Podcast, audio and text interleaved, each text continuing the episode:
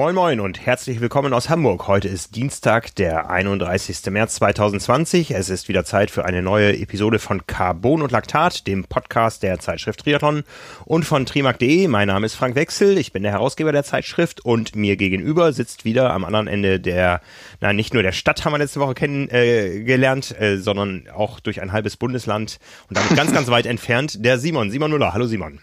Hallo Frank, ja genau. Ich bin in Schleswig-Holstein, du bist in Hamburg. Das heißt, äh, du dürftest auch nicht zu mir kommen. Nein. Umgekehrt schon. Ja.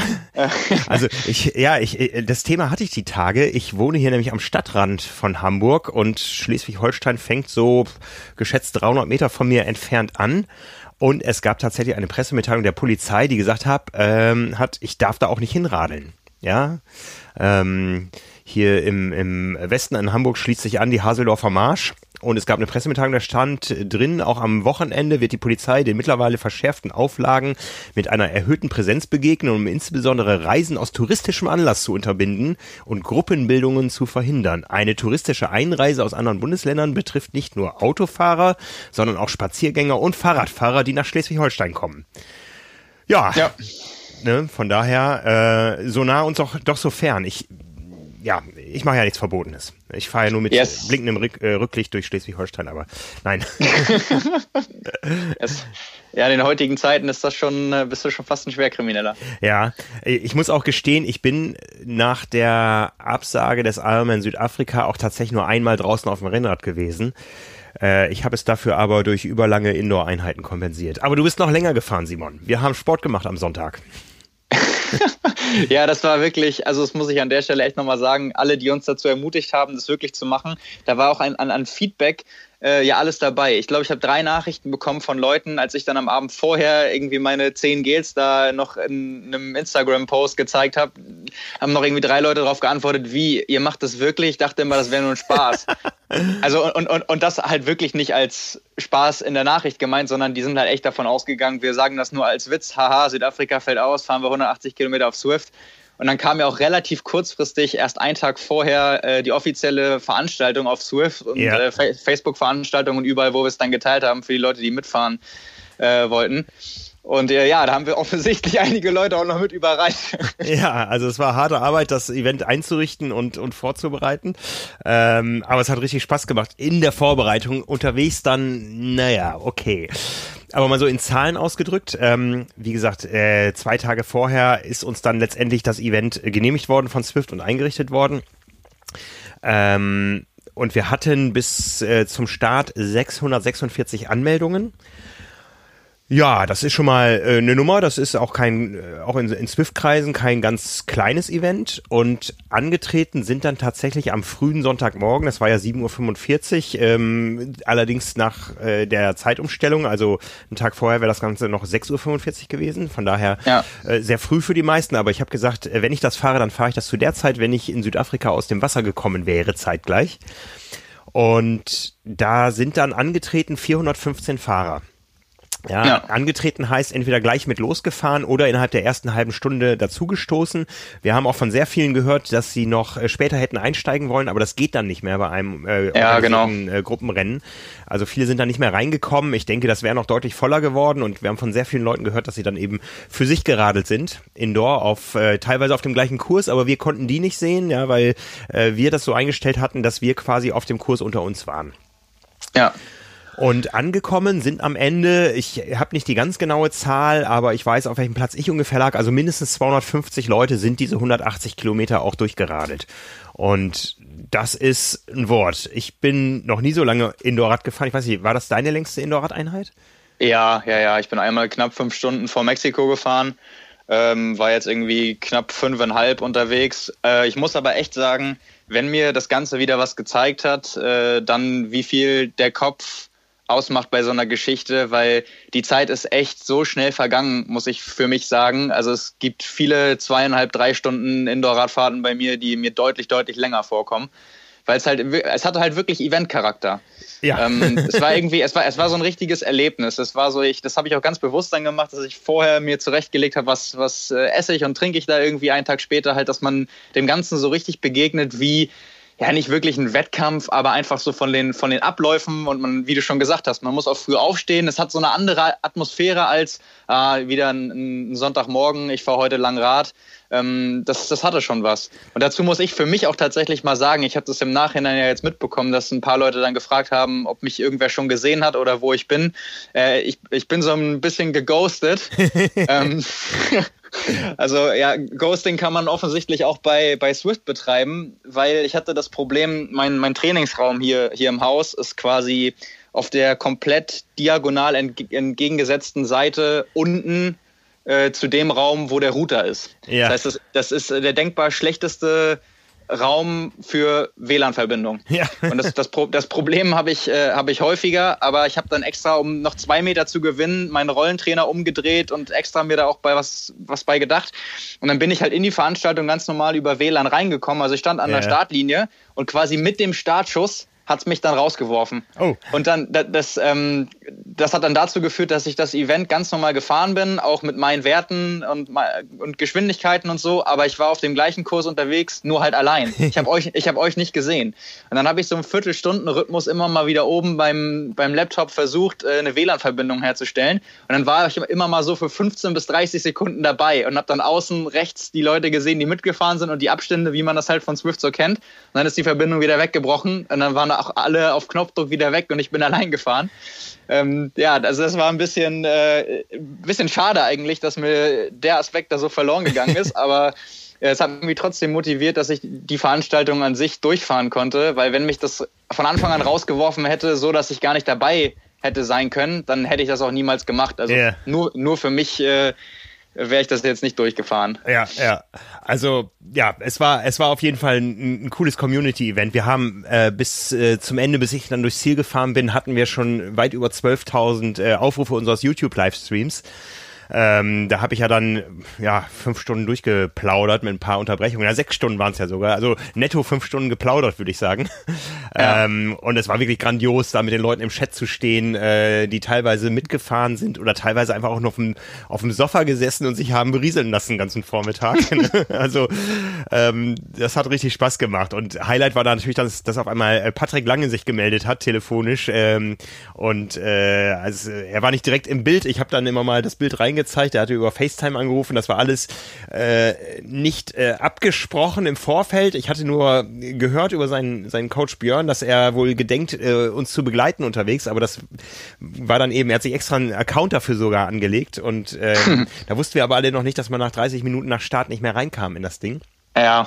Und dann hat er halt äh, äh, spontan mich auf äh, FaceTime angerufen und äh, wir haben geplaudert und er hat sehr geduldig die Fragen der Leute beantwortet bei seiner allerersten Swift-Einheit, die er selber gemacht hat. Also ja, äh, großartig. Also es, das war richtig toll. Ne? Ja, das habe ich auch, auch selbst äh, erst im Nachhinein gesehen. Ich habe es dann irgendwie nach, nach drei Stunden Fahrzeit geschafft, mit meinem äh, Handy Balken WLAN stabil hinzukriegen, dass ich, ne dass ich nebenbei den äh, YouTube-Livestream auch geguckt habe. Dann habe mich dann auch mal gemeldet irgendwie sehr, sehr spät, wollte ja.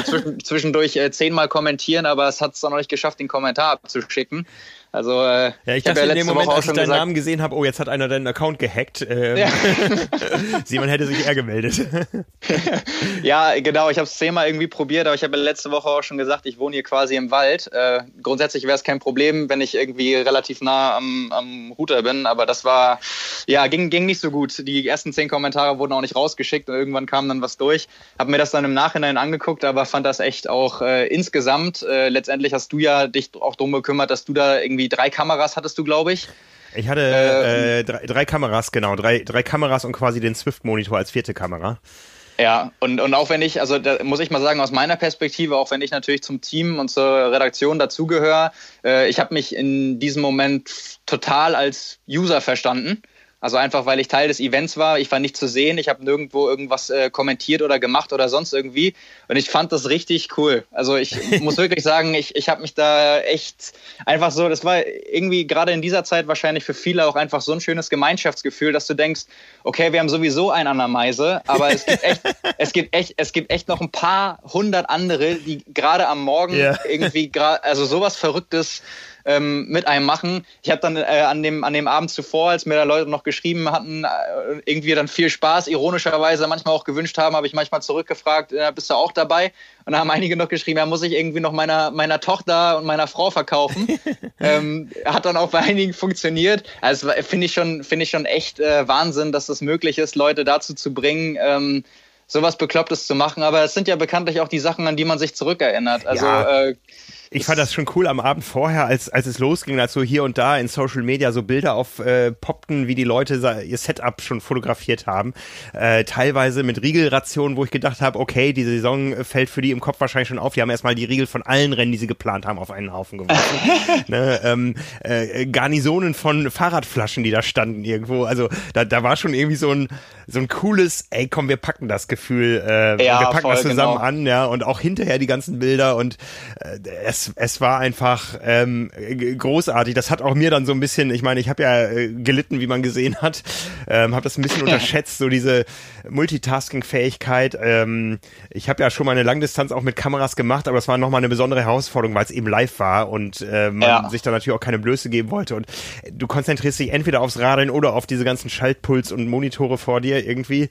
Ähm, beides ging nicht und dann merkst du auch nicht mal, dass du einfach äh, voll, voll in den Berg reinfährst und erstmal richtig überpaced und so. Äh, ich bin auch, ja. ich bin auch dreimal abgestiegen unterwegs. Das erste Mal war, als mir dann auffiel, es war alles perfekt aufgebaut, aber mein Handy lag noch fünf Meter weg auf der Ladestation und meine Familie äh, durfte ausschlafen. Also ich habe das dann alleine da gestartet und musste dann einmal absteigen, um mein Handy zu holen. Einmal weil ich dachte, boah, diese Werte, die stimmen überhaupt nicht irgendwie. Und dann schrieb mir jemand, du musst das mal kalibrieren und so. Dann habe ich mir während des Radelns die App runtergeladen von äh, Wahoo, weil ich ja dieses Kickerbike da zum ersten Mal quasi ausprobiert habe. Habe mir die App runtergeladen, habe das mit dem Kalibrieren nicht gefunden. Man, irgendwer sagte mir, ich müsste zwei Minuten anhalten, was ich dann gemacht habe und so. Ne? Im Nachhinein habe ich dann gelesen, das Rad lässt sich überhaupt nicht kalibrieren. Das ist so perfekt eingestellt und muss nie kalibriert werden. Äh, und beim, dritten, beim dritten Mal musste ich dann auf Klo.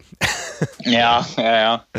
Ne? Ja, es ist, äh, ich, ich, muss echt sagen, ähm, bei, wir, wir haben das ja auch schon abseits von, von der Thematik jetzt äh, aufgegriffen und äh, waren uns einig, dass wir so diese, diese Corona-Krise oder die Zeit jetzt, äh, wo das so massiv unseren Alltag prägt, äh, da werden wir uns wahrscheinlich immer dran erinnern. Ja. Und neben all den äh, Faktoren, die da richtigerweise auch äh, im, im negativen Kontext zur Geltung kommen werden, immer wenn man daran zurückdenkt, werde ich wahrscheinlich für mich persönlich auch immer daran denken, wie wir irgendwie improvisiert haben und äh, dass das bedeutet hat, dass wir 180 Kilometer oder noch mehr zusammen auf Swift gefahren sind. Also daran muss ich wahrscheinlich ab jetzt auch immer denken, wenn ich an, an die Zeit irgendwie erinnert werde. Ja, ja. Ne? Also da lassen wir uns auch sicher nochmal wieder was einfallen. Also wie gesagt, auch die Leute bei Swift waren begeistert und auch wenn die gerade Aufnahmestopp haben, haben die gesagt, ja, wir möchten schon gern mit euch da in der Form weiter zusammenarbeiten und da kommt äh, bestimmt was. Wir können euch nicht sagen, wann äh, da draußen, aber wir sind da guter Dinge, dass wir da nochmal die eine oder andere Aktion machen. Wir sind ja nicht die Einzigen. Also ich, ich habe gefühlt schon äh, 12 bis 15 Einladungen zu virtuellen Laufevents, äh, teilweise sehr kompliziert, dass man Dinge abfotografieren muss und so weiter irgendwo äh, bekommen und so. Das können wir alles gar nicht in der Masse verfolgen, aber wir überlegen, was wir an eigenen Aktionen machen. Ähm, alle anderen ja. werden eh viral gehen, wenn sie gut sind. Wenn sie nicht so gut sind, dann, dann haben sie halt keine großen äh, Zugriff und Beteiligung oder so. Aber wenn, dann machen wir was, wo wir auch richtig dahinter stehen. Und äh, tut uns leid für jeden, der uns da anschreibt, könnte dies oder das oder das äh, äh, posten. Ähm, das wäre zu viel, weil wenn, dann müssten wir alle gleich behandeln und dann wären unsere Kanäle auch nur mit solchen Dingen verstopft und dann käme es langsam auch irgendwo in eine Beliebigkeit oder die Leute müssten sich aussuchen, ob sie nun äh, hier die drei Meilen oder da die 5000 Meter laufen irgendwie. Ja. Also ist nicht böse gemeint, aber wir wollen das einfach so ein bisschen kanalisieren und äh, wenn dann auch irgendwas, wo wir auch voll dahinter stehen und sagen, hey, da haben wir zusammen mit unseren Usern oder Zuhörern oder wer auch immer äh, was erreicht. Ne? Hm. Ja, was ich auch noch echt witzig fand, das Ganze war ja quasi, du hast es als Social Ride bezeichnet in der Veranstaltung, aber offiziell ausgeschrieben war es ja als Rennen. Ja, ich habe es eher auch umbenannt nachher noch, aber ich glaube nicht überall ja. als Social Race. Ja, ja, gen ja genau, das habe ich dann auch gesehen.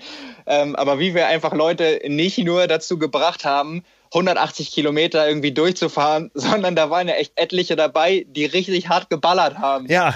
Also die sind halt wirklich auf die Rolle gestiegen und sind quasi fünf Stunden Best Average gefahren. Ja. Also so im, im Rahmen der Möglichkeiten natürlich und natürlich ist fünf Stunden auch nie ein hochintensiver Bereich, aber jeder, der das schon mal gemacht hat, weiß, dass es ein ganz großer Unterschied ist, äh, ob man da irgendwie nur locker die Pedale rumdreht oder immer im Hinterkopf hat, dass man jetzt ähm, so viel drücken sollte, wie geht. Ja. Das fand ich schon Wahnsinn. Also irgendwie da, wir hatten ja auch Profis dabei. Ähm, Patrick hat es ja leider nicht reingeschafft, aber ich habe gesehen, Sebastian Gur zum Beispiel, der auch ein äh, gerade von den Werten sehr guter Radfahrer ist, ist das Ganze in viereinhalb Stunden mit 270 Watt oder so durchgefahren. Ja. Ähm, Felix Krauter, der, also Shoutout an der Stelle, der auch ganz oft schon die Einheiten der Woche von uns nachgefahren ist und äh, te teilweise mit mehr Watt als die Profis. Äh, also der, der, hat das echt mal verdient, dass man ihm da äh, Respekt zollt, weil das ist schon sehr, sehr krass. Ist das, glaube ich, mit knapp 280 Watt durchgefahren. Ähm, also da waren echt schon richtige, richtige Granaten dabei. Ja. Und äh, ja, also das ist, ich habe auch noch dann Rückmeldungen bekommen von anderen Athleten, die wirklich auch sehr, sehr gut sind, die so meinten, ich habe die Veranstaltung gestern Abend gesehen, habe dann kurz überlegt und dachte mir dann, nein, einfach nein. 180 Kilometer Wettkampf auf Surf, wie bescheuert ist das? Und äh, ja, also deswegen, ich glaube, das war so für, für alle irgendwie eine, eine coole Aktion, sich da entweder aufgerafft zu haben, das zu machen aber auch für andere, die entweder keine Zeit hatten, keine Lust hatten, vielleicht nicht irgendwie austrainiert genug sind, um das zu machen, weil das ist ja auch wirklich nicht jedem zu empfehlen. Nee. Ähm, einfach um das mal zu sehen, wie du schon gesagt hast, sich vielleicht unterhalten zu fühlen oder auch mal motiviert zu sein, äh, so ein Quatsch, wie es ja letztendlich auch ist, äh, vielleicht eines Tages doch mal zu machen. Ähm, ja, also war, glaube ich, ja. war, glaube ich, eine, eine, coole Sache. Ja, also es war der Sprung ins kalte Wasser für viele. Ähm, wie gesagt, ich habe äh, einmal am Tag vorher wirklich auf diesem Bock da drauf gesessen. Also es ist ein geniales Gerät. Ich habe noch ein bisschen gemessen an meinem äh, Straßenrennrad, ähm, äh, so ein paar Abstände und Winkel und so und habe versucht, es bestmöglich darauf einzustellen. Äh, hab mir auch noch äh, neue Pedalplatten unter nagelneue Radschuhe ähm, geschraubt, hab wenigstens die alten Einlagen reingepackt. Ich, ich habe mir noch nie so viele Blasen beim Radfahren geradelt. Also kann man es so zusammenfassen, du hast eigentlich alles äh, falsch gemacht, was man falsch machen kann und genau das gemacht, äh, was wir unseren Lesern raten, nicht zu tun. Genau, ich habe mich mal wieder in die Rookie-Position äh, begeben ne? und äh, ja, aber ich habe es auch geschafft irgendwie. Ich denke mal, ich habe so ähm, ja fast das Feld abgeschlossen. Sieger vier Stunden 24, wenn ich äh, äh, recht informiert bin. Ich nee, ich, ich glaube ein bisschen, ich glaube, ich bin mir nicht ganz sicher, ich glaube aber ein bisschen langsamer. Ich habe nur im Livestream gesehen, da meintest du, Timo Schaffeld hat gewonnen gewonnen. Das ist, äh, der, der ist allerdings nur anderthalb Stunden mitgefahren. Das war irgendwie ein Fehler vom System. Ach so, okay, ja. Also der war nur kurz dabei und äh, deswegen Endzeit weiß ich jetzt gar nicht, aber müsste auf jeden Fall unter viereinhalb Stunden gewesen sein. Ja. Ähm, ja, schon sehr, sehr ordentlich, wie gesagt. Also da waren Werte von 270 bis 280 Watt dabei. Ja, die waren bei mir nur gar nicht so. Äh, aber wie gesagt, mir, mir, mir ging es nicht darauf an und am Ende war es auch nicht irgendwie ein Leistungsabbruch, sondern ich konnte und wollte einfach nicht mehr sitzen. Mir tat der Hintern, der Rücken, die Füße weh, mir tat alles weh und ich wollte es irgendwie noch zu Ende bringen und musste ja die ganze Zeit noch reden dazu. Und ja. Also es gab, es gab zwei richtige Enttäuschungen für mich während dieses Vormittags. Das eine war, ich habe ja ein paar Filmeinspieler mitgebracht und das, das, die eine Enttäuschung war, ähm, als ich, äh, als der letzte Film durchgelaufen war und ich gesehen habe, scheiße, du musst jetzt noch über eine Stunde reden hier. Wo ich nur gedacht habe, wie füllst du diese Stunde? äh, so in dem Wissen, so langsam bröckeln die Leute auch draußen ab, weil die alle zu Ende gefahren sind. Ich bin jemand alleine da und muss noch reden für die, die noch zuschauen. Und die zweite Enttäuschung, wo ich echt sagen muss, Swift, da habt ihr auf jeden Fall noch Nachholbedarf. Dieses Zieltor, das war ja einfach nur enttäuschend. Ja, irgendwie so, als, als wenn man durch so eine durch so eine Lichtschranke durchfährt. Ne? Also da kann man sich zumindest für die ganz harten Dinge noch irgendwas einfallen lassen. Ne? Das stimmt, aber um, um einmal den Bogen zu spannen, ähm, Swift war tatsächlich sehr, sehr äh, kreativ und ich weiß nicht, ob du das mitbekommen hast, dieses Dinosaurierrennen beim Laufen von den Profiathleten. Nee. Hast du gar nichts gesehen davon? Nee, habe ich nichts gesehen davon.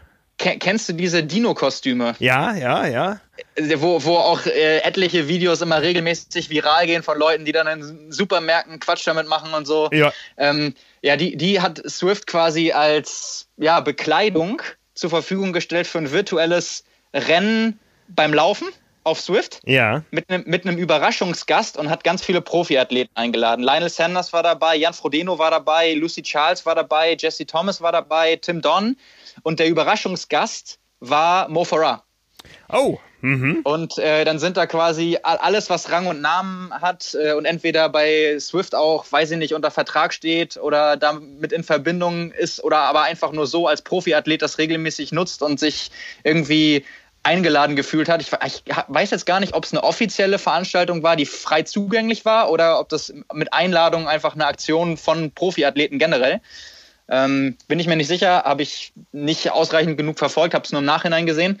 Ähm, das war aber sehr, sehr witzig. Also da die weltbesten Triathleten mit Mo Farah zusammen äh, ein Rennen, ich glaube über 10 Kilometer waren es, dann teilweise auch wirklich richtig fix gelaufen, viele unter, unter Dreierschnitt zwischenzeitlich ähm, in Dinosaurierkostümen. Also äh, da hat sich Swift auf jeden Fall ja, cool. was, was Schönes einfallen lassen. Das sieht, sieht sehr, sehr witzig aus. Ja, ja.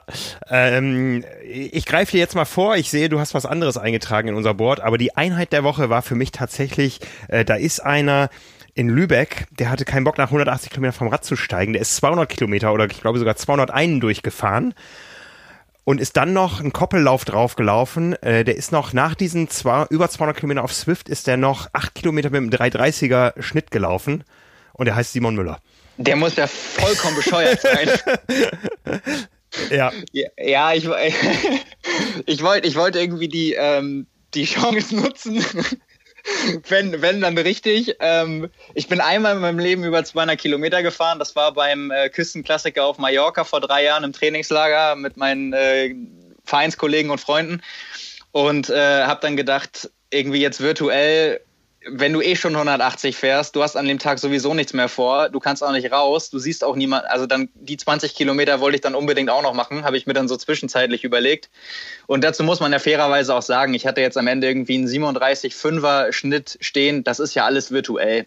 Ja. Also im, im, das war auch so ein Grund für mich, dass äh, ich gesagt habe, okay, die 20 Kilometer danach, wenn du vergleichsweise auch 180 draußen fahren wollen würdest, müsstest du auch schon länger unterwegs sein, weil ja, das. Ich, ich, ich finde auch, es ist alles virtuell. Ich fahre ihn echt viel, viel schneller. ja gut, bei dir ist es wahrscheinlich wirklich so. Ähm, klar, da kannst du dann auch nicht nebenbei äh, reden und, und Bespaßung machen, aber ähm, deswegen, das ist ja äh, für mich jedenfalls nicht einfach so vergleichbar. Also ich kann nicht einfach jetzt mal rausgehen und dann in der gleichen Zeit äh, fast einen 38er Schnitt fahren. Das ist dann ja schon alles berechnet. Und ich muss auch echt sagen, äh, ich habe nach zwei Jahren jetzt das erste Mal bei Swift mir irgendwelche Sachen gekauft und habe gesehen, dass man die ja mit den ähm, teilweise mit diesen Schweißperlen da bezahlen kann. Ja, dann habe ich, ja. hab ich mir erstmal das Pinarello geholt und die ZIP-Laufräder, weil ich so viel angesammelt hatte ja. in den letzten zwei Jahren, dass ich mir das äh, Equipment auch leisten konnte. Also das Equipment habe ich in echt auch nicht, von daher wäre ich wahrscheinlich langsamer gewesen. Ich versuche das jetzt nur irgendwie zu relativieren. Ja, ja, ja. Auch, äh, ja, gut auch ein ganz interessanter äh, äh, Aspekt. Ähm, wir konnten vorher ein paar Einstellungen vornehmen an diesem Event und wir haben gesagt, okay, wir fahren als, als Triathleten, wir schreiben es als Rennen aus, also ist für uns klar, ähm, Zeitfahrräder, ja. Ähm, wenn man Rennen ausschreibt auf Swift, dann gilt grundsätzlich der äh, äh, Windschattenvorteil. Das heißt, wenn du in einer Gruppe fährst oder so, fährst du automatisch schneller. Wenn du aber auf dem Zeitfahrrad, was du ja aussuchen kannst, ähm, unterwegs bist, dann ist dieser Windschatteneffekt abgeschaltet. Mhm. Ja, also äh, jetzt waren wahrscheinlich die Leute schlauer, die äh, mit dem Rennrad gefahren sind virtuell, ähm, weil da der Windschatteneffekt galt, der wahrscheinlich größer ist, solange du jemanden vor dir hast, als wenn du virtuell auf einem Zeitfahrrad fährst. War das verständlich? Ja, ja, ja, ja klar. Ja, ja, hast du absolut recht. Ja, ähm, ja da, da habe ich mir ehrlich gesagt auch keine Gedanken drüber gemacht. Ich fand es nur dann äh, cool, weil ich tra trainiere ziemlich viel eigentlich mit, mit Swift und Indoor sowieso, aber ich habe mir nie Gedanken darüber gemacht, was, also wie ich bei als virtueller Charakter bei meiner Intervalleinheit aussehe, weil mir das quasi quasi egal ist und ich fahre keine Rennen auf Swift. Ja. Einfach weil es sonst in, in, im Trainingsplan nicht steht und auch einfach nicht reinpasst. Und das war das erste Mal, dass ich mir überhaupt Gedanken drüber gemacht habe. Und dann habe ich mal gesehen, was für abgefahrene Sachen es da mittlerweile gibt. Also ich war ja vor vier Jahren, glaube ich, oder vor, vor dreieinhalb Jahren noch äh, Beta-Tester bei Swift, als es das Ganze noch nicht offiziell gab. Ja. Und da war das ja alles so weit weg. Irgendwie zwischendurch habe ich natürlich immer erfahren und dann auch äh, gesehen, was es für Möglichkeiten gibt, aber ich habe vieles davon auch einfach selbst nicht in der Tiefe ausprobiert. Also ich wusste natürlich schon, dass man sich da Räder kaufen kann und auch irgendwie ähm, die, die Räder, die man ganz normal sonst auch im Alltag fahren kann oder sich kaufen könnte. Aber irgendwie das dann selbst zu machen, war doch nochmal was anderes. Ja, kann ich bestätigen. Wobei, bei mir war es ja noch, eigentlich interessiert es ja niemand, wie man auf Swift aussieht. Ne? Aber ich habe einen Anschluss dafür bekommen, dass ich mir irgendwann das Shirt ausgezogen habe. Ja, also ähm, erstmal habe ich viel Lob bekommen. Ich meine, das, das, da muss man nicht für gelobt werden. Die Leute haben alle nur gefragt, sage ich mal, warum schwitzt du nicht? Ja, also, aber ich habe irgendwann gemerkt, ich, ich schwitze vielleicht nicht so sichtbar, äh, aber ich müffel ganz gut und ich musste mich von diesem Shirt trennen. Normalerweise fahre ich Indoor sowieso ohne Shirt, aber äh, da dachte ich einmal, okay, fürs Fernsehen, ja, mhm. äh, aber es ging, es ging nicht mehr irgendwann. Ja, du sagst das ja, wir sind, wir sind ja alle Sportler und ich glaube, das kennt auch jeder, das ja. Gefühl. Ja, ja. Gerade ja. bei, grad bei so vielen Stunden irgendwann. Ja, manche Fragen müssen einfach aus Gründen der Political Correctness gestellt werden und sind dann auch erlaubt. Ja, auf jeden Fall. Ich habe ja noch, um das Ganze vielleicht noch einmal abzuschließen, ich habe ja bis, bis quasi einen Abend vorher noch Matt Troutman bearbeitet. Ähm, war mit dem im, im, Austausch, weil der hatte auch schon vor zwei Wochen oder so angekündigt, er, er wollte ja auch beim Ironman Südafrika starten. Ähm, ist ja auch sein, sein Heimrennen oder wäre sein Heimrennen gewesen und hat dann auch gleich gesagt, die 180 Radkilometer fährt er auch auf Swift. Es war aber lang nicht klar, ob er dafür eine offizielle Veranstaltung bekommt. Ja. Und er hatte erst damit geplant, quasi irgendwie entweder so, so ein Meetup zu erstellen oder den Leuten zu sagen, wann er startet und welche Route er auswählt. Dass man quasi dann zusammenfahren kann. Ja. Ähm, beziehungsweise dann gegeneinander. Und dann habe ich ihm vorgeschlagen, hier, wir haben das als offizielle Veranstaltung und äh, irgendwie, wenn er, wenn er Lust hat, das wäre natürlich auch ein cooles Duell gewesen zwischen ihm und Patrick, wenn das geklappt hätte. Aber dann hat er in, im letzten Moment auch noch bei Swift äh, das so organisiert bekommen, dass er doch noch eine offizielle Veranstaltung äh, gekriegt hat. Der ist eine Viertelstunde nach uns losgefahren, um 8 Uhr, irgendwie mit, mit 150 Leuten dann, hat das Ganze mit 288 Watt beendet. Also der hätte wahrscheinlich auch bei uns gewonnen. Ja. Er hat einen, hat einen anderen Kurs gewählt. Also der hat fünf Stunden gebraucht tatsächlich, auch bei der Wattanzahl. Der hatte deutlich mehr Höhenmeter. Ähm, ja, aber das äh, wäre natürlich auch nochmal ein Highlight gewesen. Hat nicht ganz geklappt. Ja, ja. Aber wie gesagt, wir arbeiten dran. Äh, wir möchten natürlich auch gerne noch eine Verknüpfung daher äh, bekommen zu den Trainingsplänen von Power and Pace. Ähm, wer in der Power and Pace Gruppe auf Facebook ist, der sieht, dass es da manchmal Einladungen gibt zu Events, die sind privat organisiert aus unserer Community. Der Frank Urban organisiert das. Freut uns sehr, wenn da Initiative besteht, aber das sind keine Dinge, die jetzt äh, von uns direkt ausgehen. Das ist eher so ähm, ja aus der Community entstanden, äh, wo man sich dann dann verabreden kann. Ich glaube, heute am, an dem heutigen Dienstag wird da um 19.30 oder 20 Uhr losgeradelt. Ich werde es äh, wohl nicht schaffen, äh, mich da, da anzuschließen. Die fahren dann oft die Intervalle vom Qualifier-Plan und äh, wie gesagt, wir halten euch auf dem Laufenden, wenn es da mehr von uns gibt. Ja. ja, also wie gesagt, und es wird mehr geben, weil wir einfach Bock drauf haben. Es hat richtig Spaß gemacht und äh, da mache ich mir auch gerne mal dann zum Hampelmann. ne, ich meine, das ja. habe ich ja über den ganzen Winter gemacht. Äh, äh, überwintern mit Frank, Projekt Ironman Südafrika. Ja, da müsst ihr leider noch einen Winter durch. ja, das Thema Rennen, Rennabsagen und so ist ja ein großes Thema. Aber ähm, wir haben einen Gesprächspartner, mit dem wir sprechen wollen und äh, mit dem werden wir sicher auch über diese Fra äh, Fragen sprechen. Und zwar ist das jemand, der in der Triathlon-Szene aus verschiedenen Gründen sehr ähm, äh, aktiv ist, involviert ist und zwar als äh, Athletenmanager, als äh, Vertreter der Industrie, als Veranstalter von besonderen Triathlon-Events und als der beste Schwimmer in der Geschichte des Ironman Hawaii. Und den versuchen wir jetzt mal zu erreichen, den Jan Silbersen. Ich versuche mal die Verbindung herzustellen.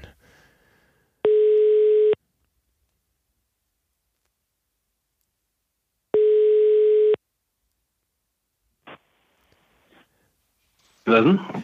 Hallo Jan, hier ist der Frank und wenn alles geklappt hat, ist der Simon auch in der Leitung. Ja, genau, hier bin ich. Hallo Jan. Hallo Frank, hallo Simon. Jan, wie geht's dir in diesen äh, verrückten Zeiten, äh, nicht nur für den Triathlon, sondern auch für den Mensch, Jan Sirsen? Oh, äh, schwierige Frage, aber ich sage mal, es, es, war schon immer ein, ein, Marathon oder ein Ironman oder eine Langdistanz und äh, so fühlt sich auch irgendwie gerade an. Also von wegen weniger Arbeit, eher mehr Arbeit und ähm, äh, in Summe, ja, ich glaube, da kann ich aber auch für, für viele sprechen oder für fast alle große Herausforderungen, von denen man nicht weiß, wie es ausgeht am Ende. Ja. Ja, das äh, können wir, glaube ich, alle bestätigen. Du bist ja selbst äh, mit der Firma Sailfish vor allen Dingen bekannt im, im Triathlon-Sport. Jetzt äh, wartet ihr wahrscheinlich darauf, dass das Wetter besser wird und die Leute in, das, äh, in die Seen gehen können. ja, in der Tat. Also ähm, wir, wir sehen schon, Also abgesehen davon, dass wir natürlich auch äh, massive Umsatzeinbrüche haben, ähm, weil im Grunde genommen unser jetzt nicht unser gesamtes Geschäft eingebrochen ist, aber das äh, Geschäftskundengeschäft ist, ist de facto tot. Es passiert noch ein bisschen was online, aber äh, in keiner Weise genug, um, um die Kosten auch nur halbwegs zu tragen hier. Ähm, aber wir sehen schon, dass gerade so in den südlichen Ländern verstärkt äh, Neopren-Kappen bestellt werden, Neopren-Handschuhe, Neopren-Socken. Und äh, ja, äh, natürlich, dass die Leute dann wahrscheinlich in eiskalte Seen gehen oder ins Meer. Ähm, und das ist eigentlich auch unsere, sagen wir mal, der, der Strohhalm, an den wir uns klammern gerade, dass äh, wenn es jetzt wärmer wird in den nächsten äh, drei, vier Wochen äh, und dann die Ausgangssperren ein bisschen gelockert werden, dass die Menschen dann halt rausgehen und nicht ins Schwimmbad gehen und eben im, im Freiwasser irgendwo schwimmen. Ja. Ja du bist ja selber äh, bis vor kurzem Weltklasse-Schwimmer gewesen, kann man sagen, ja, mit deiner äh, Bestzeit da auf Hawaii. Ähm, musst wahrscheinlich noch über mehrere Jahre abtrainieren. Äh, du machst auch irgendwo was öffentlich mit äh, Training, wo andere Leute dir zugucken können und äh, auch Athleten, die, die ihr betreut, zugucken können. Ja, genau. Also wir haben, wir haben uns äh, relativ zeitnah ähm, nach Ausbruch der Krise äh, hingesetzt, äh, beziehungsweise wir uns mittlerweile auch nur noch in Videokonferenzen und haben darüber beratschlagt, was wir oder was denn jetzt angemessen wäre, in Sachen Marketing zu tun und oder, oder auch zu lassen. Und wir haben zunächst entschieden, dass wir, dass wir kein produktbezogenes äh, Marketing mehr machen. Einfach aus der Situation heraus, weil wir denken, dass es jetzt, dass es jetzt wichtigere Dinge gibt, als äh, Produkte anzupreisen, wo äh, auf der ganzen Welt Leute sterben. Und ähm, gleichzeitig haben wir aber gesagt, Mensch, wir wollen aber auch irgendwo äh, präsent sein. Wir wollen ähm, der Community äh, ein bisschen was ja, helfen oder der was zurückgeben. Und ähm, wer eignet sich da besser, als dann letztendlich, dass der Chef vorne steht. Und äh, wir machen. Wir machen wir hier auch so. ja, genau, genau. Also ja, das äh, äh, ist irgendwo dann, glaube ich, auch in der Natur der Sache eines, eines halbwegs vernünftigen Leaderships, um es mal vorsichtig zu sagen, dass man sich an die, an die Front stellt und, ähm, und seinen Kunden und der Community eben auch hilft. Und wir machen täglich 18.30 Uhr äh, eine halbe Stunde äh, Train at Home bei Sailfish. Und ähm, die, ja, also unter der Woche war ich jetzt meistens selber äh, aktiv. Aber wir versuchen jetzt auch in den, in den kommenden Wochen, also wir werden es auf jeden Fall noch komplett im April aufrechterhalten, versuchen in den kommenden Wochen jetzt auch immer wieder Profiathleten von uns mit einzubinden und eben nicht nur Krafttraining zu machen oder schwimmspezifische Sachen, sondern auch hier und da mal eine Yogastunde und Stabi und äh, ja, also versuchen da wirklich kreativ zu sein, um, äh, um äh, die Leute auch ein bisschen bei Laune zu halten, weil ich glaube, das ist auch in der jetzigen Zeit extrem wichtig. Wo, wo kann man das sehen? Bei Facebook. Bei Facebook. Bei Wunderbar. Facebook einmal live und man kann danach, äh, die, wir, wir teilen das dann auch immer noch alles. Äh, man kann das auch dann später machen. Also wer erst äh, um neun mit dem Homeoffice fertig ist oder wenn erst um neun die Kinder im Bett sind, äh, auch dann äh, kann man sich noch eine halbe Stunde Zugseil mit Jan geben. okay. Und äh, deine beiden Vorzeigeathleten, ähm, Laura Philipp und Patrick Lange, die sind verpflichtet, da mitzumachen? Also vorm Fernseher dann? Der Patrick hat, glaube ich, schon mal reingeschaut, aber ich habe ihn jetzt für, für nächste Woche äh, planen wir, dass, dass er selber eine Sendung ähm, leitet. Äh, aber ähm, nee, nee, der, äh, ich glaube, der trainiert auch so noch ganz gut zu Hause und ähm, äh, ich bin da auch mit Rat und Tat in Sachen Schwimmform äh, stehe ich da zur Seite. Ja. ja. Ja, äh, deine Athleten, wie, wie geht's denen? Was äh, ist bei denen gerade so im Kopf los, wo man nicht absehen kann, äh, wann diese Form, wo auch die intensiv darauf hintrainiert haben, dann irgendwann mal zum Einsatz kommen kann? Ja, also beim, beim Patrick ist es so, wir wollten eigentlich, eigentlich wäre für heute war die, die Pressekonferenz angesetzt mit Ironman und wir hätten eigentlich heute announced, dass wir, dass Patrick in Frankfurt startet. Ja, ist, ist zu spät, das hat er schon am Sonntag bei uns in der Live-Übertragung von der Rolle erzählt. Man, ja, also. gut, ja, ich, ich glaube, es ist eh schon gesickert und ist eh äh, hin, hinfällig mittlerweile. Und ähm, das ist momentan, ähm, im Grunde genommen, wir fliegen auf Sicht. Also wir, wir planen von, von Woche zu Woche. Wir haben jeden Montag haben wir, haben wir einen Call zusammen mit dem Björn Geßmann, mit seinem Trainer, ähm, mit meiner Mitarbeiterin, mit Julia, seiner Patricks Frau. Und da besprechen wir uns, äh, schauen, was wir Patrick natürlich mit Björn, was er dort äh, rein athletisch oder sportlich machen kann. Ähm, wir äh, sprechen darüber, was man in Sachen Öffentlichkeitsarbeit machen kann auch, oder, und auch für die Sponsoren machen kann. Und, und so planen wir gerade von Woche zu Woche. Ist jetzt vielleicht nicht die idealste Situation für die, für die Motivation. Aber auch da ist meiner Ansicht nach so, dass gerade die, die Leistungsträger des, des Sports und der Gesellschaft sich jetzt meiner Ansicht nach vorne hinstellen sollten und, und den Karren weiterziehen müssen und sollen ähm, in diesen schwierigen Zeiten und äh, den, den Menschen draußen auch äh, ja, ein bisschen Beistand geben. Ja. Wie ist denn das so mit der, mit der langfristigen Motivation? Gibt es da jetzt gerade noch sportliche Ziele, an die man sich klammern kann? Also ist es dann tatsächlich noch irgendwie die Hoffnung, dass, ich sag mal, wenigstens Hawaii zum Beispiel stattfindet? Oder ist es aus sportlicher Sicht einfach auch ganz, ganz schwierig, gerade da irgendwie so ein, so ein Strohhalm zu finden? Na, ich sag's jetzt mal so. Also ich meine, ich war ja früher mal äh, Leistungsschwimmer und auch im, im Becken unterwegs und, und das Größte für, für einen Sportler, der eine olympische Sportart äh, betreibt, sind Olympische Spiele. Und äh, da hast du im Grunde genommen einen Zyklus von vier Jahren. Also da ist dein Ziel eigentlich irgendwie vier Jahre weg, auf das du dich motivieren musst. Und, ähm, und auch wenn, sage ich mal, bei den Triathleten es ja äh, immer, ist, oder auch bei den olympischen Sportlern natürlich dann Saisonziele gibt, Zwischenziele gibt, etc., ähm, glaube ich, muss man jetzt einfach mal sich neu oder umorientieren und sagen, na gut, wenn jetzt halt vielleicht 2020 Kona äh, nicht mein Ziel ist, dann ist es jetzt 2021 und ich mache halt jetzt mal äh, eine, eine Zweijahresplanung statt eine Einjahresplanung. Ist alles einfacher gesagt als getan. Mhm. Ähm, äh, aber letztendlich bleibt momentan, glaube ich, kaum einem eine andere Wahl. Oder man könnte noch sagen, okay, ich mache irgendwelche Trainingswettkämpfe, ähm, wie auch immer. Aber meine, meine persönliche Einschätzung ist, ist, dass wir, dass wir schon noch das ein oder andere Rennen in diesem Jahr sehen werden, wo sich auch noch die Athleten äh, zeigen können. Ob das dann ein 73 oder ein ganzer Ironman oder Hawaii oder was auch immer ist, das weiß keiner. Aber irgendwas wird es meiner Ansicht nach in diesem Jahr noch geben, wo mhm. Athleten noch was zeigen können. Ironman hat ja angekündigt, dass es eine virtuelle Rennserie geben soll, auch mit äh, Profis und Live-Übertragung. Seid ihr da schon angesprochen worden? Nein, ich habe die Ankündigung gesehen, aber ähm, ich habe noch keine Details. Ja, das soll ja im April losgehen. Der April startet relativ bald. Wir sind alle sehr gespannt. Auch wir wissen noch nichts so aus Pressekreisen, was sich da äh, abspielen soll. Lassen wir uns überraschen. Ja, also ich glaube, die, die gesamte Ironman-Situation gerade ähm, hochkomplex, äh, auch mit, äh, mit dem Verkauf äh, jetzt letzte Woche. Ähm, da passieren so viele Sachen gleichzeitig und haben auch so viele Wechselwirkungen aufeinander. Ich glaube auch, dass die Organisation gerade auch sehr mit sich selbst beschäftigt ist. Von daher, ähm, ja, ja, wir haben mit Sicherheit spannend. Wir haben bisher bisher in der Podcastaufnahme nur über unser eigenes Swift-Event gesprochen. Äh, der Verkauf von Ironman, der äh, steht auf jeden Fall noch auf der Agenda, aber das können wir dann auch vorziehen. Also das haben die meisten Leute ja mitbekommen. Äh, letzte Woche Donnerstag, der Tag, wo sich auf einmal die ganze Triathlon-Welt auf den Kopf gestellt hat.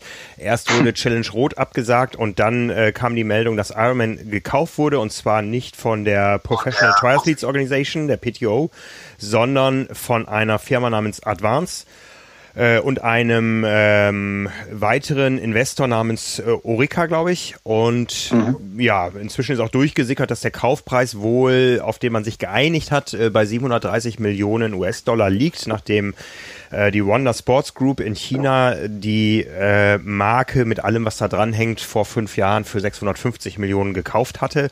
Ähm, ja, du kommst aus dem Investmentbanking oder zumindest aus dem aus dem äh, Bankwesen der der, der großen Finanzen. Ähm, wie hast du das Ganze aufgenommen und verfolgt?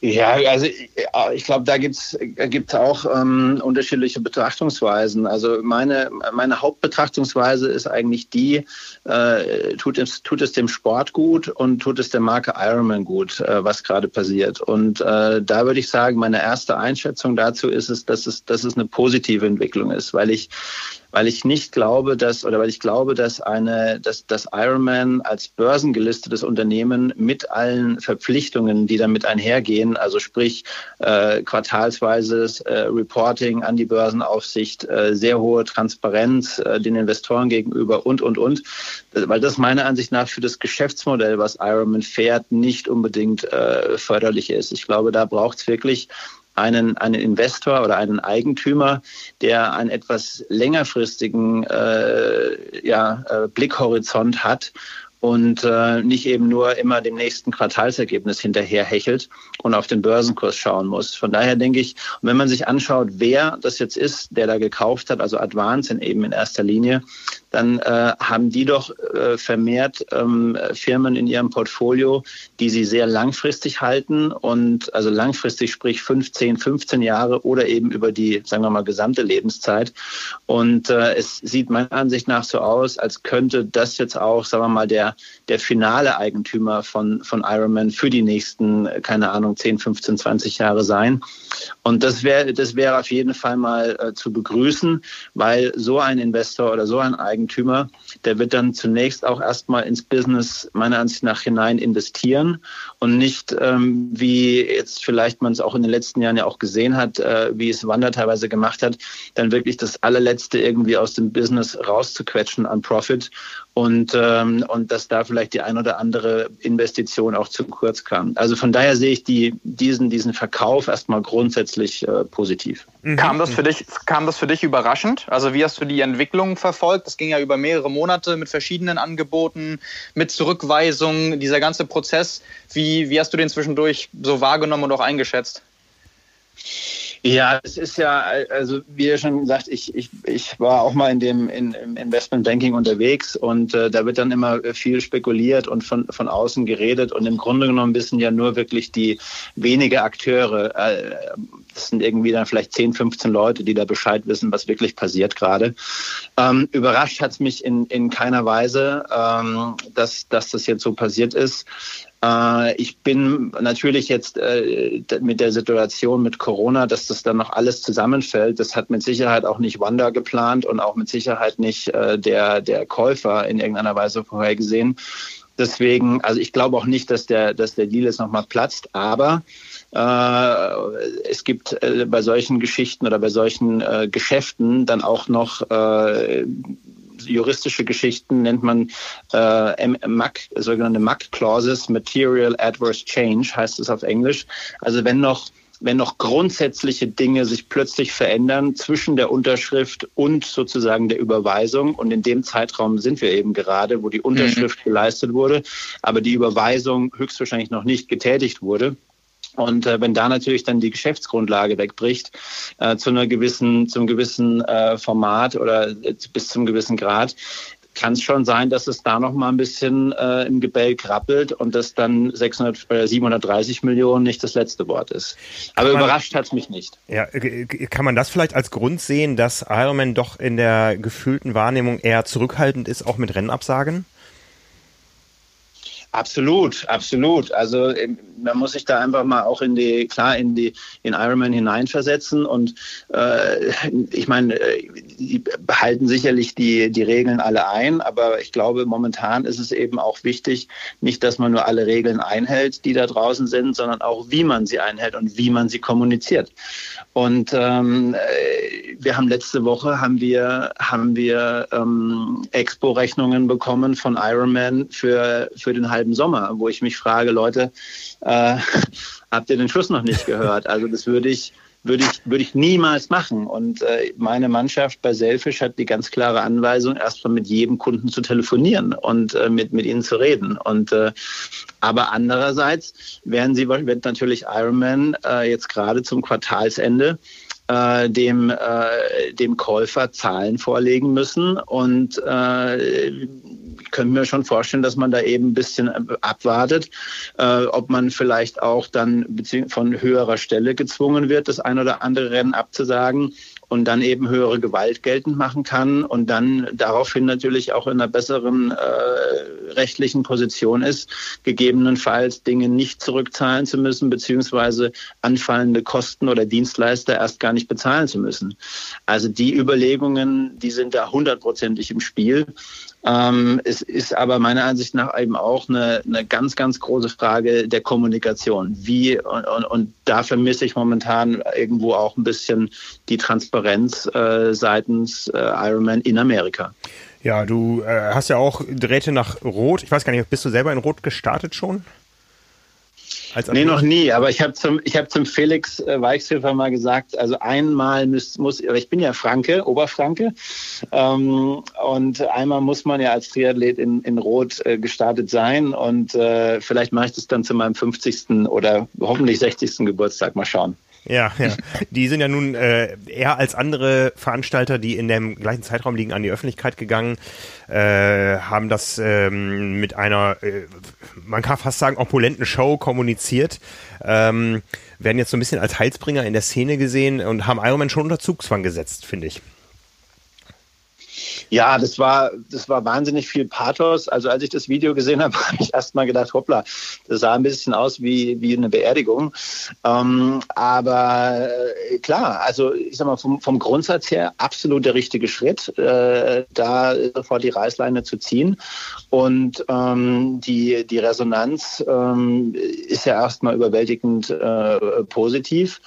Ähm, aber ich denke halt auch gleichzeitig, dass ein, dass ein, ein Privatunternehmer wie jetzt die Familie Weichshöfer, die haben natürlich da auch viel mehr Flexibilität und, und, und sind einfach da auch näher dran. Und das kommt ihnen auch gerade, glaube ich, zugute, äh, auch in der öffentlichen Wahrnehmung, ähm, dass sie da auch die, die Sympathien oder die Stimmung der Leute auf ihre Seite gebracht haben. Und ja. das zu Recht. Du hattest äh, vorhin schon angesprochen, ähm, du, du musst natürlich auch ähm, mit den Athleten sprechen, dass sie auch die Sponsoren weiter repräsentieren. Du bist jetzt selber als, als Marcus Helfisch Sponsor, aber auch als Athletenmanager natürlich mit, äh, mit äh, Sponsoren in Kontakt. Wir wissen alle, die Athleten, denen entgehen auf jeden Fall ähm, Antrittsgelder, weiß ich nicht, wie es da ist, aber auch mögliche Preisgelder. Äh, hast du so erste ein erstes Bauchgefühl, wie sich das auf der Sponsoring-Ebene über dieses Jahr aus, äh, auswirkt? Ja, also ähm, ich kann ja jetzt nicht allzu viel dazu sagen, aber wir hören schon vereinzelt auch von den ersten Industriepartnern und na natürlich muss ich mich das auch bei Selfish selber fragen, ähm, äh, wie viele, äh, ich schicke meine Mitarbeiter in Kurzarbeit und äh, wie viele Athleten kann ich denn dann im, äh, am Jahresende oder wann auch immer die Rechnungen kommen, noch 100 äh, Prozent bezahlen. Also auch da ist, ist äh, seitens der Industrie oder auch von unserer Seite, wir werden da auch mit den unseren Vertragsathleten ähm, wahrscheinlich sprechen müssen, ob man das Ganze versucht eben zu schieben, äh, Zahlungen ins nächste Jahr zu schieben, äh, was auch immer, innovative, kreative Lösungen findet. Aber eins ist, eins ist absolut klar. Es wird jeder, es wird jedem wehtun in dieser Krise und äh, jeder muss seinen Beitrag dazu leisten und, äh, und, und keiner wird da wegschauen können. Und je früher diese Realisierung in den Köpfen der Menschen angekommen ist, äh, desto besser ist es wahrscheinlich. Wie, wie hast du denn, wie hast du das denn wahrgenommen für dich? Also gehörst du eher so zu der Fraktion, die das vielleicht am, ganz am Anfang des Jahres so Januar, Februar vielleicht noch ein bisschen unterschätzt hat? Oder hast du das langfristig auch auf dich persönlich, sage ich jetzt mal, mit den Punkten, die du angesprochen hast, zukommen sehen und dich schon gefragt, wie, wie handelt man wenn? Oder gehörst du zu denjenigen, die das irgendwie letztendlich in kurzer Zeit wirklich sehr, sehr überrascht hat? Ich war, ich war ein bisschen in einer besonderen Situation. Ich habe ähm, ich hab mir im Februar das erste Mal in meiner unternehmerischen Laufbahn eine Auszeit gegönnt und war vier Wochen ähm, in Südamerika, im, äh, in Peru und habe eine Expedition durch den Amazonas gemacht hm. und, war, äh, und war abgeschnitten von der Öffentlichkeit oder beziehungsweise vom öffentlichen Leben, hatte keinen Empfang, ähm, habe mich mit äh, zwei Kartoffeln und äh, ein paar Eiern und ein bisschen Reis Reis und Gemüse am Tag am Leben gehalten. Und äh, von daher habe ich den Februar de facto äh, nicht erlebt. Also ich habe ihn schon erlebt, äh, aber eben in einer ja. ganz anderen Welt. Und kam dann zurück am 29. Februar und wurde eben mit dieser Situation, die ich im Januar hatte ich eben schon gesehen, was in China passierte, aber wurde jetzt praktisch dann damit konfrontiert Anfang März und ähm, für mich ging es im Grunde genommen äh, darum, jetzt innerhalb von, von kürzester Zeit die meine, meine Kosten bei, der, in, bei Selfish auf, auf ein Minimum herunterzufahren, um, äh, um, um einfach das Geschäft äh, in irgendeiner Form aufrechtzuerhalten. Und, und wir werden es überleben. Natürlich werden wir gerade gerupft äh, wie wahnsinnig, aber wir werden da durchkommen. Und ähm, ich mache mir jetzt eigentlich oder beziehungsweise schon äh, seit Ausbruch der, der, der großen Krise hier in Deutschland, mache ich mir eigentlich mehr Gedanken darüber, ähm, welche Chancen dieser Umbruch äh, einem, einem vielleicht als Unternehmer gibt, ähm, welche Chancen man äh, dadurch entstehen, denn, denn durch große Umbrüche entstehen auch immer große Chancen. Und jetzt, jetzt in irgendeiner Form den Kopf in den Sand zu stecken oder zu sagen, oh, es geht alles unter und ich weiß nicht, was ich machen soll, das ist mit Sicherheit der falsche Weg.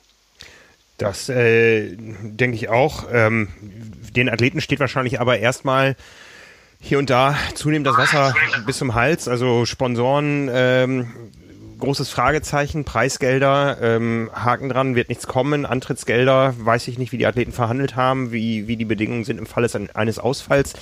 Ähm, das, was wir als Firmen alle gerade hören, es gibt Rettungsschirme, das ist dann für die, für die Triathleten äh, die PTO, ja, wo eine Bonuszahlung angekündigt wird. Jetzt lachst du.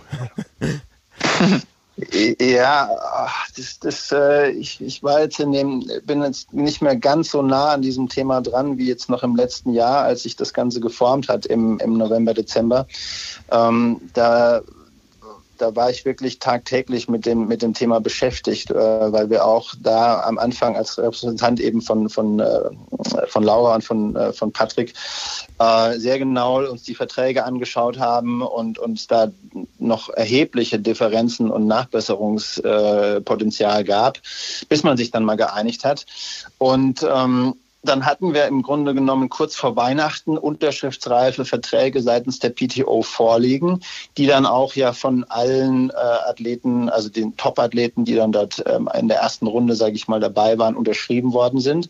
Und ähm, und jetzt plötzlich komme ich da aus dem Südamerika zurück und äh, dann sagt die PTO, wir zahlen jetzt 2,5 Millionen statt 2 Millionen. Und ähm, aber hier sind plötzlich hier sind neue Verträge. Also äh, jetzt haben alle Athleten oder zumindest nur mal Patrick und Laura neue Verträge bekommen. Ähm, da frage ich mich, was, was, soll denn das jetzt? Und und dann vor allen Dingen auch dann zu sagen, die die Verteilung der Gelder äh, man, man friert irgendwelche Weltranglisten ein und ähm, gerade diejenigen, die eh schon gut dastehen, äh, sprich im Ranking weit oben stehen, die bekommen jetzt natürlich auch das meiste Geld, aber es sind eigentlich die, die am wenigsten das Geld nötig haben. Eigentlich müsste man ja jetzt eher die unterstützen, die Platz 50 bis, äh, bis Ultimo, äh, bis weiter unten stehen äh, weil die äh, krabbeln ja jetzt mal wirklich am Existenzminimum. Also da, was das ist äh, und dann auch noch der Zusammenhang eben mit der WTC und dem versuchten oder jetzt gescheiterten äh, Kauf von Ironman. Ähm, da sehr, sehr viele Fragezeichen kommen, kommen da bei mir, wenn ich, den, wenn ich die, äh, die drei Kürzel PTO höre gerade. Okay, ja, hören wir von verschiedenen Seiten. Wir haben letzte Woche auch schon kurz drüber gesprochen spannendes Thema, was uns begleiten wird, denke ich. Ne? Ja, äh, aber ähm, die Athleten haben wahrscheinlich jetzt darauf gehofft, dass der Käufer von Ironman die PTO ist, äh, weil die Athleten ja auch die PTO sind. Oder wie muss ich das verstehen? Naja, die, die PTO, ähm, ich weiß nicht, wie viel ihr jetzt da schon in den vergangenen Podcasts drüber gesprochen habt, aber das sind ja, wie gesagt, diese, diese zwei Arme. Also einmal wirklich die Athletenvertretung und, und sozusagen der Nicht-Profit-Arm und dann eben noch der, die, die Commercial-Seite von der, die, die Geschäftsseite der PTO, äh, die dann eben Rennveranstalter wird und die sehr wohl äh, ein, ein geschäftliches, ein Profitinteresse hat. Und ähm, aber äh, von meiner Ansicht nach war da von vornherein ein, ein Interessenskonflikt gegeben. Und ähm, ich habe es schon von vornherein sehr, sehr kritisch gesehen, wie es denn sein kann, dass eine, eine Athletenorganisation oder dass ein Athlet sich einer Athletenorganisation anschließt und dafür Geld bekommt. Es müsste ja im Grunde genommen genau andersrum sein, ähm, dass sich die Athleten zusammenschließen und sagen, wir werfen alle 5000 äh, Dollar oder was auch immer in einen Topf und äh, haben dann einen, der uns hauptamtlich oder hauptberuflich repräsentiert und unsere Interessen wahrt. Aber ansonsten, äh, so in der so wie es jetzt strukturiert ist, ist meiner Ansicht nach von vornherein ein Interessenskonflikt äh, vorprogrammiert, der, der über lange Sicht nicht gut äh, gehen kann. Und, und äh, ich meine, dieser Investor hinten dran, dieser Mike Moritz, der jetzt wahrscheinlich zu kurz, also zu kurz gekommen ist, weil er ja auch Ironman kaufen wollte, ähm, wie lange möchte der denn jetzt noch zweieinhalb Millionen oder drei Millionen Dollar im Jahr ausgeben, ohne die Kronjuwelen zu haben mit dem Iron mhm. dabei? Mhm. Ähm, das, ist, äh, das sind Fragen, die da im Raum stehen. Und wenn ich mir dann den Vertrag anschaue, den die Athleten äh, vorgelegt bekommen, und soweit kann ich jetzt auch ruhig an, an die Öffentlichkeit gehen. Und wenn da drin steht, dass dann die, die Top 20 in der Weltrangliste dazu verpflichtet sind, bei einem, bei einem äh, PTO-Event zu starten, sofern dieser PTO-Event mehr als eine Million Dollar an Preisgeld ausschüttet, ja, dann würde ich ja als PTO im nächsten Jahr mal direkt mein 1 Million Dollar Preisgeldrennen auf, den, auf das Datum vom Ironman Hawaii setzen. Und mhm. dann, mhm. spätestens dann knallt's. Oh ja, oh ja. Ja, ja ganz, ja, so, spannend, so, ganz spannend. So, so, so, ein paar Punkte davon haben wir letzte Woche auch schon angesprochen. Eben gerade auch diesen Anspruch darauf, äh, wenn man jetzt schon mehr oder weniger der größte Geldgeber auf Athletenseite ist, dass dann der, der Schritt eigentlich nicht weit ist, auch für sich beanspruchen zu wollen, ähm, die größte Instanz im gesamten Sport zu haben. Sprich, du hast es gesagt, an Ironman-Veranstaltungen oder eben Hawaii.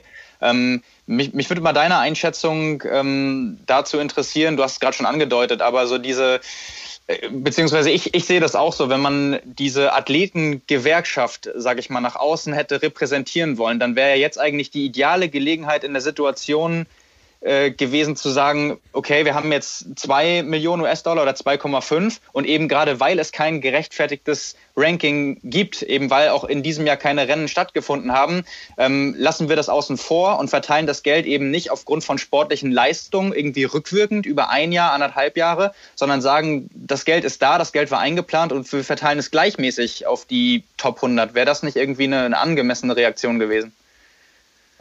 Ja, vielleicht nicht nur auf die Top 100, also ähm, vielleicht sogar auf die Top 200 oder je nachdem äh, oder auf alle, die irgendwo äh, legitimiert als Profi unterwegs sind, kann man mhm. sich auch noch dann wunderbar drüber streiten.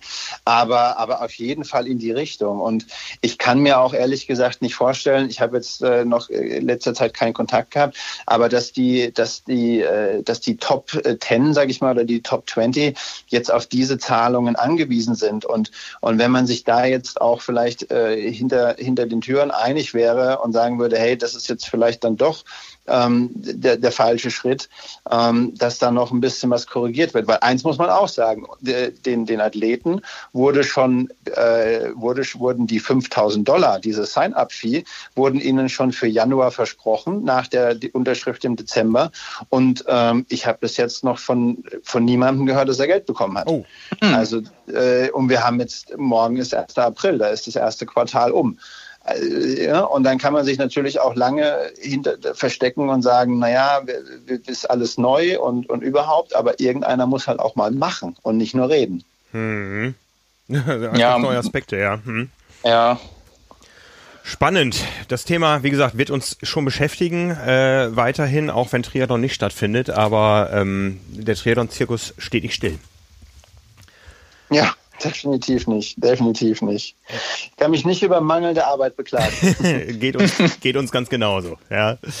ja. Ja, das waren viele interessante Aspekte, auf die wir hier so spontan gekommen sind. Äh, danke, Jan Silbersen. Ich wünsche dir, äh, deiner Firma und deinen Athleten, dass wir alle unbeschadet aus dieser Situation herauskommen und dass wir uns bald wieder nicht nur hier am Telefon, sondern irgendwo bei den Rennen da draußen treffen können. Ja, vielen Dank auch von meiner Seite. Du hast es wunderbar schon alles gesagt. Das wünsche ich mir alles auch. Und hoffentlich sehen wir uns bald irgendwo draußen am Wasser, an der Laufstrecke oder an der Radstrecke wieder. Wir schwimmen aneinander vorbei mit zwei Meter Abstand demnächst an irgendeinem See. Ja, ist klar. gut, gut. Vielen, vielen, Dank, Jan Silbersen. Danke, Jan. Macht's gut. Ciao, ciao. Ciao. ciao. Ja, hochspannend, was der Jan zu erzählen hatte. Das ist ja doch, äh, wirft ja doch das ein oder andere andere Licht nochmal auf äh, gewisse Dinge. Ne? Ja, ich, also ich finde es ich find's vor allem äh, spannend zu hören tatsächlich, dass so die Sachen, über die wir vorher nur mutmaßen konnten, weil wir es de facto einfach nicht wussten, äh, sich ja in, in vielerlei Hinsicht jetzt bestätigt haben. Ja, ganz krass. Also, mhm. ja, finde ich äh, teilweise auch schon sehr, sehr überraschend. Also ich hatte, ich hatte in den, äh, gerade was das PTO-Thema angeht, äh, in den letzten Tagen auch nochmal einen Austausch, auch mit, mit Profiathleten und ähm, ja, wie Jan das auch schon angedeutet hat, da sind sich auch innerhalb der Athletenkreise nicht alle ganz so einig. Mhm. Also mhm. auch wenn sie alle irgendwie jetzt hinter einer Organisation stehen, gehen die Meinungen da doch schon teilweise sehr auseinander. Ja, wohl wahr. Ne? Ja, ähm, wie finden wir jetzt eine Überleitung? Einer, der davon äh, massiv profitiert hat, jetzt auch von der von der angekündigten Ausschüttung. Also wie gesagt, die was äh, wie nannte Jan ist, äh, Sign-up-Fee ist wohl auch noch nicht gezahlt, aber die Ausschüttung des äh, Bonustopfes ist äh, Jan Frodeno. Wir haben darüber kommuniziert, dass er auch mit 100.000 Euro beteiligt ist. Auch er ist von der Absage von Rot betroffen, aber er hat angekündigt, Rot ist für ihn nur aufgeschoben. Ja, genau. Also gleich in einem, in einem Atemzug irgendwie gesagt, ähm, das Ganze im Idealfall, auch mit dem Feld, was sich angekündigt hat, äh, ist jetzt nicht abgesagt, sondern rückt einfach nur ein Jahr in die Ferne und äh, er hofft, dass dann alle, alle dabei sind, die jetzt auch 2020 dabei gewesen wären und er startet dann 2021. Ja, die große Ambition der Roter war ja, das komplette Podium von Hawaii bei den Männern und den Frauen nach Rot zu holen. Jetzt ist die Frage, ob dazwischen nochmal ein Hawaii stattfindet. Wir werden es sehen, aber ja, ähm, wie gesagt, Jan Frodeno hat zumindest schon mal angekündigt, er ist dabei und er hat heute vor wenigen Minuten auch angekündigt, in welchen Schuhen er da laufen wird. Du ja. bist unser Schuhexperte, Simon. Wie muss man das Ganze einordnen? Jan Frodeno arbeitet jetzt äh, für die Dauer von drei Jahren mit äh, Hoka ohne ohne zusammen. Ja, jetzt kann ich ja sagen, äh, ich wusste das alles äh, schon lang vorher durch einen ganz einfachen äh, Trick. Ich habe einfach alle meine Kontakte bei den Schuhfirmen äh, mit der gleichen Nachricht angeschrieben und ihnen zum Signing von Jan Frodeno gratuliert. und äh, dann habe ich halt acht Nachrichten bekommen, wo es hieß, Alter, spinnst du komplett? Und eine einfach ohne Anrede in Großbuchstaben mit, woher weißt du das?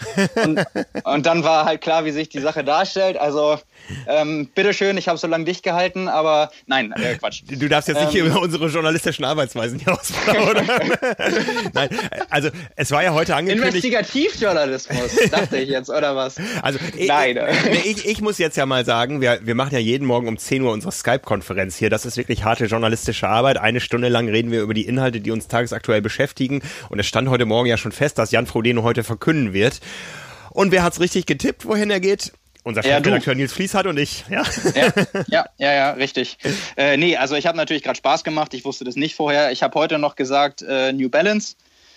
Ähm, aber gut, Hoka macht aus vielen verschiedenen Perspektiven natürlich auch schon Sinn. Ne? Es gibt ja. so, gerade wenn man im, im Triathlon-Bereich äh, bleibt, ähm, keine Überschneidung zwischen den drei großen deutschen Namen, also Patrick Lange bei Adidas, ähm, Sebastian Kienle eben bei New Balance. Ähm, ich hätte gedacht, New Balance unter anderem vielleicht, weil sein, sein Trainingspartner äh, Nan Oliveras auch zum Beispiel New Balance äh, trägt und vielleicht da irgendwie mal auch ein, ein Kontakt zustande gekommen ist oder der gesagt hat, irgendwie meine Schuhe gefallen mir so gut und äh, ähm, keine Ahnung, dann einfach aus dem Leistungsaspekt äh, gesagt wurde, okay, ich probiere die mal aus und äh, bin echt davon überzeugt und in die Richtung hat man dann vielleicht mal angefragt. Aber Jan Frodeno hat ja auch gesagt, er hat irgendwie viele Schuhe getestet.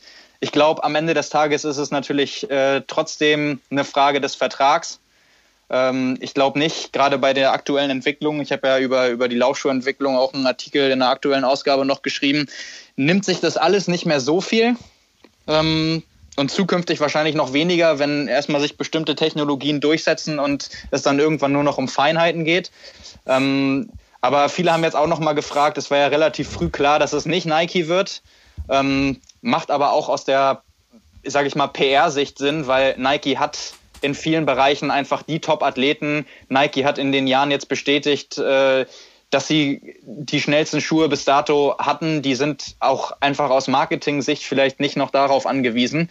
Ähm, also wir haben es ja auch gesehen, auf äh, Hawaii hatte das komplette Podium bei den Frauen die Schuhe, ohne dass äh, es da in irgendeiner Form offizielles Sponsoring gab. Also wenn es eine Marke schafft, dass sich Athleten die auf Weltklasse-Niveau agieren und Rennen gewinnen oder Podiumsplatzierungen einfahren, äh, ihr eigenes Geld dafür ausgeben, um sich Schuhe zu kaufen und äh, dafür auf Konkurrenzverträge verzichten, wo sie was bekommen würden, einfach aus Performance-Sicht, dann hat man es schon weit geschafft auf jeden Fall.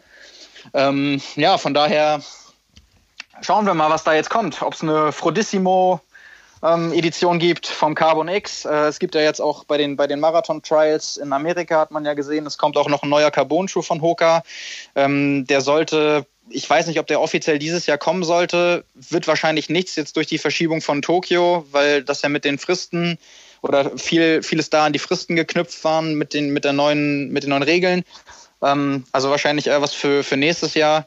Ähm, da haben die dann auch schon was Neues im, im Petto, was Jan Frodeno bestimmt auch schon selbst testen konnte. Also der gehört ja da jetzt wirklich zu den Athleten, die wahrscheinlich am besten versorgt werden mit Prototypen und auch viel testen wird. Vielleicht kriegt er auch einen Custom-Schuh. Ähm, ja, und ganz vielleicht beantwortet er uns das ja vielleicht auch irgendwann mal, wenn wir bei einem Rennen auf ihn treffen und mal, mal dazu ansprechen können. Ja, da freuen wir uns drauf. Ja, also die, die Katze ist aus dem Sack. Ähm, meine erste Vermutung, Three More, Hashtag Three More war ja äh, Adidas, drei Streifen, aber ähm, wir wissen, er möchte noch dreimal Hawaii gewinnen, also da bleibt er uns noch, äh, ja, müssen man jetzt hochrechnen, wie viele Jahre ähm, das dann noch sind, ja, wie, es hängt alles vom Oktober diesen Jahres ab. Ne?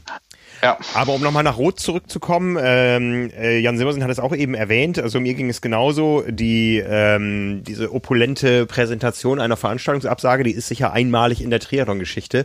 Also ich hatte aber das Gefühl, es passt zu Rot. Es passt zur Familie Weichshöfer, ähm, das Ganze in dem Duktus zu verkünden, wie sie es getan haben. Ja, also ich, ähm, du bist ja viel, viel länger schon dabei als ich und warst häufiger in Rot, bist ja auch in, in Rot gestartet, hast dich in Rot qualifiziert. Ich weiß nicht, wie es damals war, aber so wie ich jetzt äh, Rot in den letzten Jahren auch immer wieder wahrgenommen habe, äh, diese Atmosphäre zur späten Stunde im ja wirklich Triathlon-Stadion, muss man ja sagen. Ähm, die emotionalen Acts mit äh, Musik, mit allem, was dazugehört, mit dem Feuerwerk und mit, ja, letztendlich auch immer den emotionalen Abschlussworten von Felix Walshöfer und von der ganzen Familie. Jeder, der das mal live miterlebt hat, der weiß auch, ähm, dass das einfach passt, so wie du schon gesagt hast. Also das ist einfach, es ist einfach stimmig. Ähm, und das ist es jetzt halt auch in der Zeit, wo die Veranstaltung nicht stattfindet. Aber es ist auch die Art und Weise, wie ähm, da Triathlon gelebt wird, nämlich in erster mhm. Linie emotional. Und wenn es einen, einen, Rückschlag gibt, und das ist ja nun mal, wie Felix dann auch gesagt hat, der größte Rückschlag, den es in der Geschichte des Rennens bisher gegeben hat, dann äh, wird mit dem natürlich oder wurde jetzt mit dem auch dementsprechend emotional umgegangen. Und äh, ja, ich glaube, das hat einfach ein, ein, Bild abgegeben, was, was man von Rot kennt und vielleicht auch erwartet. Also ich glaube, äh, die, die äh, Reaktion wäre jetzt viel, viel krasser gewesen, wenn das so irgendwie beiläufig verkündet worden wäre oder man gesagt hätte, so, ja, ihr könnt euch vorstellen, es lag irgendwie auf der Hand, äh, leider wird das nichts und so müssen wir jetzt verfahren, um das alles abgewickelt zu kriegen. Ähm, da muss man ja auch einfach vielleicht mal sehen, was wäre die Alternative gewesen. Ja. Und äh, in Anbetracht dessen, ähm, ja, einfach, einfach stimmig, finde ich. Ja, ja, kann man so sagen. Auf jeden Fall haben sie mit einen Nerv getroffen, weil es dauerte nicht lange, da gingen bei uns die ersten Anfragen ein. Ähm, ich, ich war für Rot nicht gemeldet, aber wo kann ich denn spenden, damit es diese Veranstaltung weiter gibt? Und jetzt müssen wir mal so ein bisschen sortieren. Also es gibt äh, natürlich jetzt äh, die, die, die Zahl der Veranstaltungsabsagen ähm, steigt genauso exponentiell wie die äh, Anzahl von äh, nachgewiesenen Corona-Fällen in Deutschland, weil einfach die Rennsaison näher kommt und es immer weiter feststeht, was kann wann überhaupt stattfinden. Jetzt haben wir das Beispiel Rot. Wir haben es erwähnt, die haben ähm, sind äh, proaktiv an die Öffentlichkeit gegangen, äh, haben gesagt, wir sagen das Rennen für dieses Jahr ab und zwar ersatzlos. Es gibt keinen Ersatztermin. Die Athleten bekommen von uns das Startgeld wieder. Wir behalten 90 Euro ein. Die Athleten können aber selbst entscheiden, ob sie einen äh, Teil darüber hinaus als, als Spende ähm, zurückgeben. Ähm, wer mindestens 100 Euro spendet in dem Sinne, ähm, kann sich aus den nächsten zehn Jahren zwei Rennen aussuchen, wo er äh, ein garantiertes Startrecht hat, wo er sich da also dann einen Startplatz kaufen kann, aber nicht äh, wie alle anderen zittern muss in der Anmeldung, kriege ich einen Platz oder nicht. Also ähm, das ist der Umgang von Rot. Wir sehen es bei Ironman, da gibt es eigentlich eine weltweit einheitliche Policy. Ich äh, habe das selbst ja gehabt mit äh, Südafrika. Die Veranstaltung wurde abgesagt. Es ist ein Ersatzrennen benannt worden. Im Fall von Südafrika, was jetzt am Sonntag stattgefunden hätte, am 29.03. Ersatzrennen Mitte November. Daraufhin bin ich quasi automatisch umgebucht worden. Ähm, ich hätte aber und habe das auch gemacht, äh, selbst entscheiden können, ähm, dass ich eben auf den Startplatz im November verzichte und dafür aber das äh, äh, nächste reguläre Rennen im nächsten Jahr, im Frühjahr wahrnehme. Von Rennen, die jetzt später abgesagt wurden, vor allen Dingen so auf der 73-Distanz, äh, gab es oft auch die Alternative, die den Athleten angeboten wurde. Ähm, hier sind drei Rennen, such dir eins davon aus, wenn das für dich besser in Frage kommt. Aber grundsätzlich keine Rückerstattung des Startgeldes. Andere Veranstalter äh, handhaben das noch ganz anders. Gestern kam eine Mail äh, vom Veranstalter äh, des Triathlon Ingolstadt, auch eine große, renommierte, alte Veranstaltung, die gesagt haben, ja, sorry, ähm, wir haben auch schon Ausgaben gehabt und so weiter. Wir erstatten 50 Prozent des Startgelds zurück. Außerdem schicken wir euch das Goodie-Bag, was ihr am Veranstaltungsdatum bekommen hättet. Und zur Erinnerung an dieses ganz besondere Jahr, ihr kriegt auch die Medaille, die ihr sonst erst im Ziel bekommen hättet. Ja. Ja, ähm, wie gesagt, äh, große Solidarität mit Rot. Das hat sie auch noch durch den ähm, äh, Livestream von den 180 Swift-Kilometern am Sonntag gezogen. Wie können wir spenden? Was können wir Gutes tun? Ich sehe so ein bisschen die Gefahr da drin, Rot ist eine große professionelle Veranstaltung, wo sicher auch äh, verschiedene wirtschaftliche Szenarien durchkalkuliert wurden, wo auch ganz bewusst eben diese 90 Euro einbehalten werden, weil einfach auch schon Kosten angefallen sind. Ja, da, da arbeitet eine professionelle Mannschaft das ganze Jahr über für diesen einen einzigen Tag. Ja, und die, die haben bisher ihre Gehälter bekommen, sollen das auch weiterhin. Äh, von mhm. daher ist das durchaus äh, begründbar, äh, auch wenn jetzt vielleicht die ähm, äh, die äh, Gatter noch nicht aufgestellt wurden am, am Schwimmstart und so weiter, aber Kosten sind ja schon entstanden. Ähm, kleinere Veranstalter haben da größere Sorgen. Wir haben ja auch inzwischen da, ähm, glaube ich, eine, eine recht einhelliges Bild äh, der juristischen Meinung, dass Startgelder zurückzuerstatten sind, wenn die Veranstaltung ausfällt. Da haben kleinere Veranstalter noch größere Sorgen. Und da kann man einfach nur appellieren an die ganze Szene. Ähm, so sehr wie das Herz auch an einzelnen Veranstaltungen äh, hängt, vergesst die Kleinen nicht. Ja, also ähm ja, wir haben das ja, wenn ich, wenn ich an der Stelle einmal einklinken darf, ähm, um dann ein passendes Beispiel zu nennen. Wir haben ja auch den äh, Gastbeitrag von, von Martin Lenz, den Veranstalter von quasi meiner meiner Heimatstadtveranstaltung hier vom Sieben-Türme-Triathlon in Lübeck ja. mit einem Gastbe Gastbeitrag auf trimark.de gehabt, der gesagt hat, für, für den Sieben-Türme-Triathlon 2020 sind bis zum Stand, wo er das geschrieben hat, vor zwei Wochen, glaube ich, äh, was waren es, 20.000 Euro Kosten angefallen. Ja. Ähm, und ja, das ist halt eben, das ist genau der Punkt. Also ähm, andere Veranstaltungen verkraften das vielleicht auch besser. Aber ähm, gerade dann auch für Veranstaltungen, wo irgendwie Kleinunternehmer oder so hinterstehen, ist das natürlich eine ganz, ganz andere Herausforderung. Ja, auf jeden Fall. Also wir können auch nur da wieder das, was wir letzte Woche eigentlich schon getan haben, an, an die Solidarität der Athleten appellieren. Wenn ihr nicht unbedingt darauf angewiesen äh, seid und wir wissen, es gibt da draußen Menschen, die sind darauf angewiesen, dass sie ähm, jetzt auch ans eigene Überleben denken und vielleicht dann auch gerne das Startgeld wieder hätten. Aber wer nicht unbedingt darauf angewiesen ist und gesagt hat, okay, ähm, ich, ich kann mir Triathlon überhaupt leisten, ja, äh, der sollte vielleicht drüber nachdenken, ob er wirklich von jedem einzelnen Veranstalter jetzt sein Geld zurückfordert, ja, weil äh, es wäre ganz traurig, wenn im nächsten Jahr keine Veranstaltungen mehr stattfinden könnten. Ähm, ja, also jeder hat ja, was das angeht, auch eine ganz andere Realität. Ne? Ja, ja. Also ich ne? kann das, ich kann das äh, teilweise nachvollziehen, dass Leute sagen, okay, ähm, wir leben in einem so oder wir, wir betreiben einen so kostspieligen Sport, ähm, da jetzt auf einen Bruchteil zu verzichten oder mal auf ein gesamtes Startgeld, wenn es jetzt vielleicht auch nicht gerade die 600, 700 Euro Langdistanz oder das Ironman-Rennen ist, ähm, dürfte nicht zu viel sein. Ähm, auf der anderen Seite ist es halt so, wenn ich dann so einen Kommentar lese, wie beispielsweise, ja, we wem dann das Startgeld äh, von irgendwie 700 Euro für eine Langdistanz zu viel ist, der betreibt vielleicht auch nicht den richtigen Sport, wenn der grundsätzlich so teuer ist. Wo ich mir dann sagen muss, ey, wir, wir können nicht, meine Meinung, wir können nicht grundsätzlich diesen Leuten den, den Sport verweigern, wenn die bereit dazu sind, sich das unter Umständen vielleicht sogar jahrelang zusammenzusparen. Ja, ja. Also für die ist es dann vielleicht eine Herausforderung, das Startgeld zu stemmen, aber die gehen dann halt auch nicht mit 10.000 Euro Equipment an Start, sondern mit einem gebrauchten 500 Euro Rennrad und da kommt es eben auch nicht auf ein oder zwei oder drei Stunden an, sondern die wollen einmal in ihrem Leben das machen. Und für die ist das vielleicht eine so große Sache und auch mit so vielen Kosten verbunden, ähm, dass das für die auch einfach, also wirklich ganz, ganz viel Geld ist. Ja, ja. Ähm, und, und da finde ich einfach sowas in die Richtung, ähm, ich, ich glaube, da neigt man einfach viel zu sehr dazu, von seiner eigenen Realität auf andere zu schließen. Und da, finde ich, sollte man auch einfach nicht vergessen, dass es wirklich sehr, sehr individuelle Szenarien gibt. Und ich glaube, wichtig ist da einfach nur, dass jeder weiß, ähm, wie wichtig es im Moment wäre, da solidarisch zu sein und auch die richtigen Leute, die richtigen Veranstaltungen zu unterstützen ähm, aber da auch nicht mit jedem grundsätzlich sofort ins Gericht zu gehen, ähm, der sagt, ich, also bei bestem Willen, ähm, das geht bei mir einfach finanziell nicht. Ja. Ähm, dann, dann kommen wir doch, glaube ich, zu einem Punkt, wo, wo es unfair wird. Ich glaube, man, man sollte sich da verhüten, momentan äh, die ähm, verschiedenen Modelle des Umgangs äh, von Veranstaltern gegeneinander aufzuwiegen. Ja, also mm. ähm, auf der einen Seite gibt es die, die sagen, äh, ja, ähm, in Rot bekomme ich mein Geld wenigstens, kom äh, we äh, nein, in Rot äh, äh, wird das Startgeld erstattet bis auf den Betrag X, den wir erwähnt haben, aber ich muss mich dann ja komplett neu fürs nächste Rennen anmelden.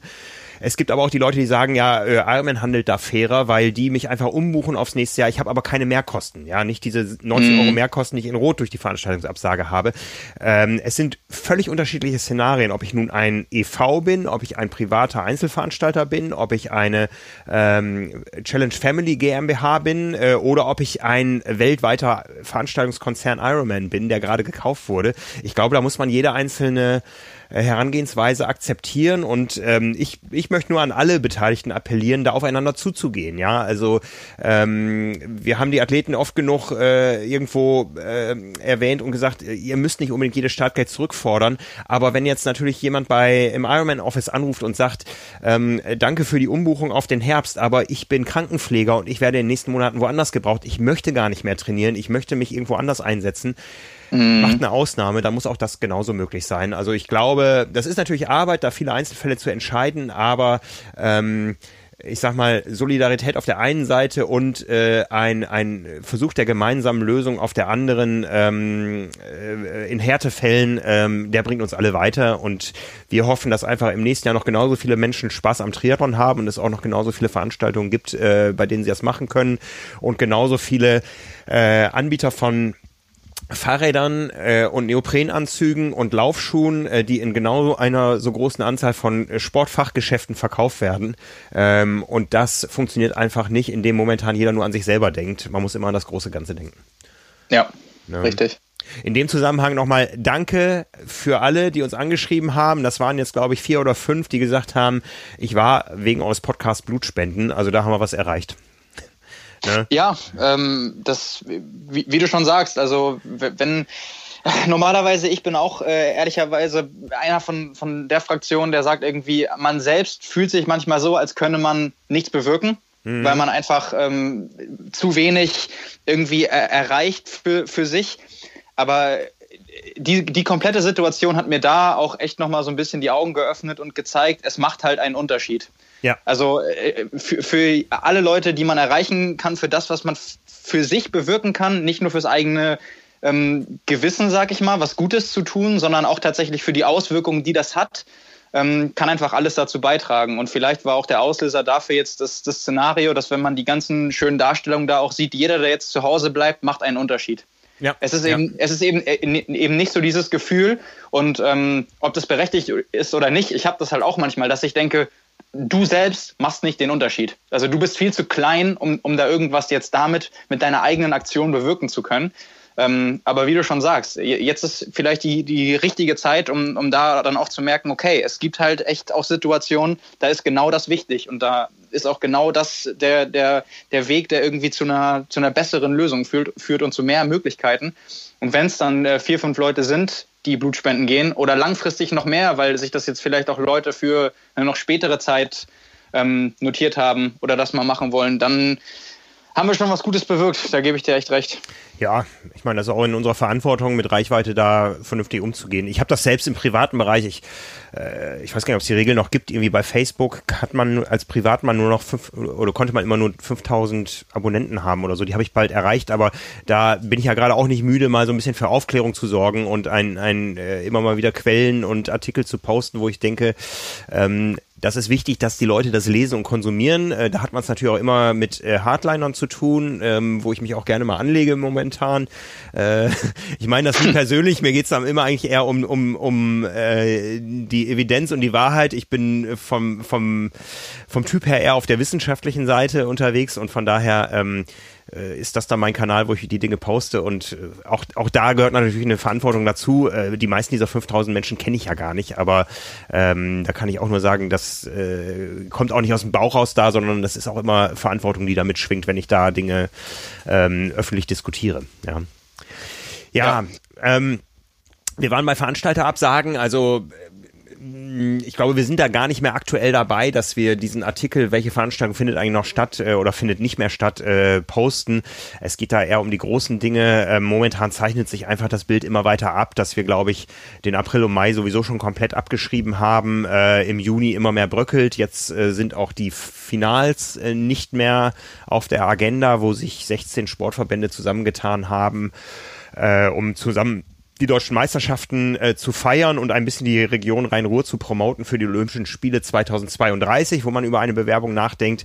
Ähm, das heißt, die deutschen Meisterschaften auf der Kurzdistanz sind genauso wie die auf der Langdistanz in Rot äh, hinfällig. Ähm, in äh, Düsseldorf hätte auch gleichzeitig das Bundesliga-Auftaktrennen stattgefunden und ja, so wie ich die Meldung gelesen habe, äh, ist jetzt eher so der Appell in die Verbände, sucht euch bitte eure eigenen Termine für eure Meisterschaften. Wir kriegen das dieses Jahr wahrscheinlich koordiniert nicht hin, was wahrscheinlich auch in weiser Voraussicht so äh, vernünftig gedacht ist. Ähm, ja, was aus der Saison wird, steht in den Sternen.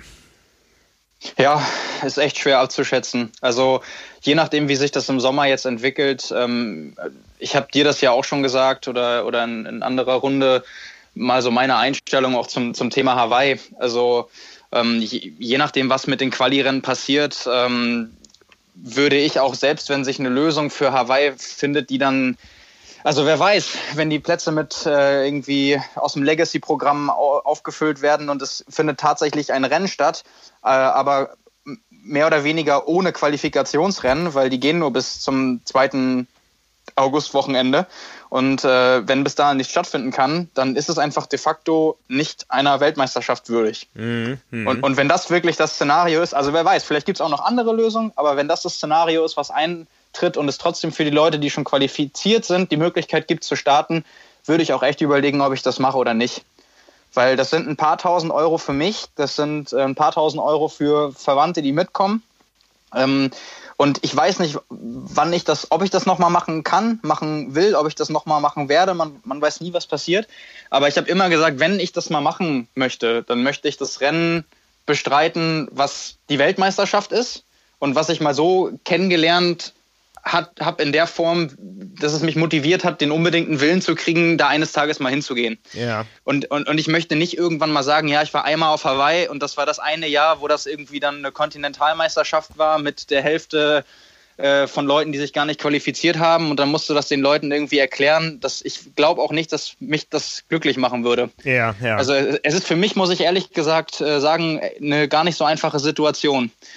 Weil ähm, ich, äh, ich, ich, ich will das Event als Athlet mal bestreiten, was ich in den letzten zwei Jahren auch als Journalist kennengelernt habe, mit dem ganzen Drumrum, mit dem Niveau, das es hat, mit den Athleten, die da teilnehmen. Und wenn das nicht möglich ist, aber der Wettkampf stattfindet, dann wäre es mir das auch nicht wert, da etliche tausend Euro mit allem, was dazukommt, zu investieren, ähm, um das zu machen. Also ja, ist für ja. mich auch für mich auch gar nicht einfach. Es ehrt dich als Sportler, diese Ein Einstellung. Ne? Also ich glaube, dass, äh, ja, ich, ich, glaube, da, da gibt es genug andere, die da draußen äh, sagen würden, ähm, ja, jetzt erst recht, ja, bin ich zehn Plätze besser. Ja. ich muss, ich muss dir ganz ehrlich sagen, also das weiß ja jeder, der das so ein bisschen bei mir auch verfolgt hat. Der, der, Hintergedanke war, in der jüngsten Altersklasse noch ein einziges Mal auf Hawaii starten zu können. Das ist die letzte also, Chance. Also, hm. also genau, es ist streng genommen wirklich und die, und das kann ich ja auch, also das ist ja kein Geheimnis, wenn man es noch relativ einfach hat, dann in der jüngsten Altersklasse. Ähm, also für eine möglichst gute Platzierung, ganz egal, was das letztendlich bedeutet. Ähm, aber die Chance hätte ich dann ab nächstem Jahr de facto nicht mehr. Aber ja. ich weiß, ich weiß halt auch, dass ganz egal, ähm, worauf das. Hallo, mich nicht. Ja, hörst du mich noch? Jetzt, jetzt wieder, ja. War gerade abgebrochen ja. kurz. Hm. Ah, okay, ja, ich, äh, deswegen meinte ich gerade, also auch wenn die Chance für mich sportlich wahrscheinlich jetzt ähm, so gut ist, wie sie nie wieder sein wird, wahrscheinlich, ähm, könnte ich mich da auch über die Platzierung, selbst wenn alles irgendwie perfekt läuft oder so und ich es echt zum Beispiel zur Siegerehrung schaffen sollte, nicht in der Form drüber freuen, wenn ich weiß, da sind 20 Quali-Rennen, wo sich noch andere qualifiziert hätten und ich kenne vielleicht sogar persönlich Leute, die da fehlen. Ähm, es hätte einfach so einen Beigeschmack. Also weiß nicht, das wertet das für mich sportlich auf jeden Fall mehr ab, als dass es Attraktivität hat, das zu machen unbedingt, ja. weil, das, weil das Resultat besser ist. Ja, ist also, völlig nachvollziehbar, ja. Also ich hätte jetzt fast gesagt, ich warte in der M45 auf dich, aber wenn du soweit bist, bin ich dann in der M70. Ja, also was halt auch schade wäre, ist zum Beispiel, wenn sie sagen, äh, vielleicht, also wer weiß, wenn es gar nicht stattfinden kann, dass sie sagen, die, die Quali-Plätze gelten dann für nächstes Jahr. Ähm, da wäre ich dann in der nächsten AK der Jüngste. Ja. Ähm, das wäre halt aus, aus, aus der sportlichen Sicht total doof. ja. Also äh, so, das ist dann, ähm, das ist dann so, aber deswegen, ich, ich will mich da, will mich da nicht beschweren, aber für mich war halt der, der Anreiz, genau das in diesem Jahr jetzt zu machen. Also ja. das war für mich ja eigentlich der ausschlaggebende Punkt. Und auch wenn es jetzt äh, dann nicht stattfindet oder wenn es unter anderen Aspekten stattfinden soll, bin ich mir jetzt auch gerade nicht so sicher, wie ich am besten damit umgehe. Ja, also ich, ich, ich kann mir nicht vorstellen, dass es ein Szenario gibt, wo äh, Ironman sagt, ähm, nee, die äh, erzielten Qualifikationen werden jetzt ungültig und ihr habt ihr eure 1000 äh, Dollar zurück. Also ich glaube, das äh, wäre der größte Fehler, den Ironman machen könnte, jetzt den, den Leuten, die bisher qualifiziert sind, was ja auch nicht so ganz wenige sind, äh, zu sagen, nee, ähm, ihr müsst euch neu qualifizieren. Also ich denke. Ja, aber, aber, jetzt, aber jetzt stell dir mal das Szenario vor, dass sie sagen, entweder wir machen das Event, aber nicht als Weltmeisterschaft Mhm. Oder wir, wir, machen das Event als Weltmeisterschaft mit 2000 Teilnehmern. Es sind 500, 600 qualifiziert und den Rest füllen wir irgendwie auf, aber nicht durch Quali-Rennen. Und ich dann von mir aus sage, ich hätte ein Startrecht und ich könnte starten, aber ich möchte das nicht machen. Ja. Und, und, und das wird ganz einfach daran liegen, also wie, wie schon gesagt, es wäre es wär eine finanzielle Frage. Wenn Geld keine Rolle spielen würde, würde ich sagen, na, dann fahre ich hin und mache das Rennen so oder so. Eines Tages komme ich wieder. Aber wenn ich dann irgendwie sehe, dass das mit allem drum und dran und mehreren Leuten und so weiter, dann kann, keine Ahnung, in der Familie auf irgendwie 7000, 8000 Euro oder so hinausläuft, ähm, dann muss ich mir das gut überlegen, ob ich das mache und wann ich das mache. Und wenn ich dann freiwillig sage, unter den Umständen möchte ich nicht starten, werden die mir sicher nicht meine 1200 Dollar wieder geben. Also. Wohl, wohl wahr, ne? Also beim freiwilligen Rückzug sicher nicht, ne? Nee. Ja, ja lassen wir uns überraschen. Also ich glaube, das ist ähm, äh, ein, ein, ein nicht für alle Beteiligten vernünftig lösbares Problem, was Ironman da hat. Und da muss man auch immer daran denken, dass da auch Menschen arbeiten. Ähm, wir haben zu vielen Kontakt. Also so einfach ist das, glaube ich, nicht, ja. Und trotzdem muss man das Image der Marke wahren und, und äh, seine Investoren befriedigen. Also das ist, glaube ich, eine fast unlösbare Aufgabe. Ähm, in der Haut möchte ich nicht stecken, da Entscheidungen treffen zu. Nee, überhaupt nicht. Und an, also an der Stelle will ich auch echt nochmal betonen, ähm, auch wenn das jetzt die sportliche Sicht ist, ähm, ich persönlich nehme das auch ganz gelassen, weil ich, weil ich eben weiß, es, es spielt jetzt auch nicht wirklich eine Rolle. Also jetzt, ähm, jetzt sich da total drauf zu versteifen oder darauf zu fokussieren, wird sich auch falsch anfühlen. Mhm. Also da, da, dafür ist die Situation viel zu besonders und es ist jetzt gerade auch überhaupt nicht wichtig. Also ich glaube, es ist irgendwie klar, dass es äh, diese Saison ist eine Saison wie keine andere zuvor und das wird sich natürlich auch auf Hawaii irgendwie auswirken, aber hey, es wirkt sich auch jetzt komplett auf den, auf den Rest der Welt und auch der Sportwelt insgesamt äh, aus und auch Olympische Spiele werden verlegt.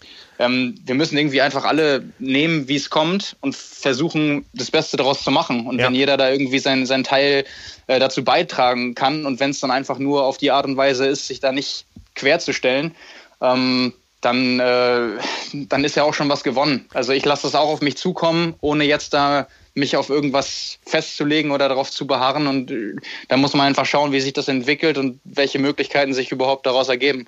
Ja, Du hast gerade erwähnt, Olympische Spiele, die stehen natürlich vor dem gleichen Problem. Ähm, da geisterte eine Zahl durch die Öffentlichkeit äh, vor ein paar Tagen, dass ungefähr 55 Prozent der Athleten bereits qualifiziert waren für die Olympischen Spiele.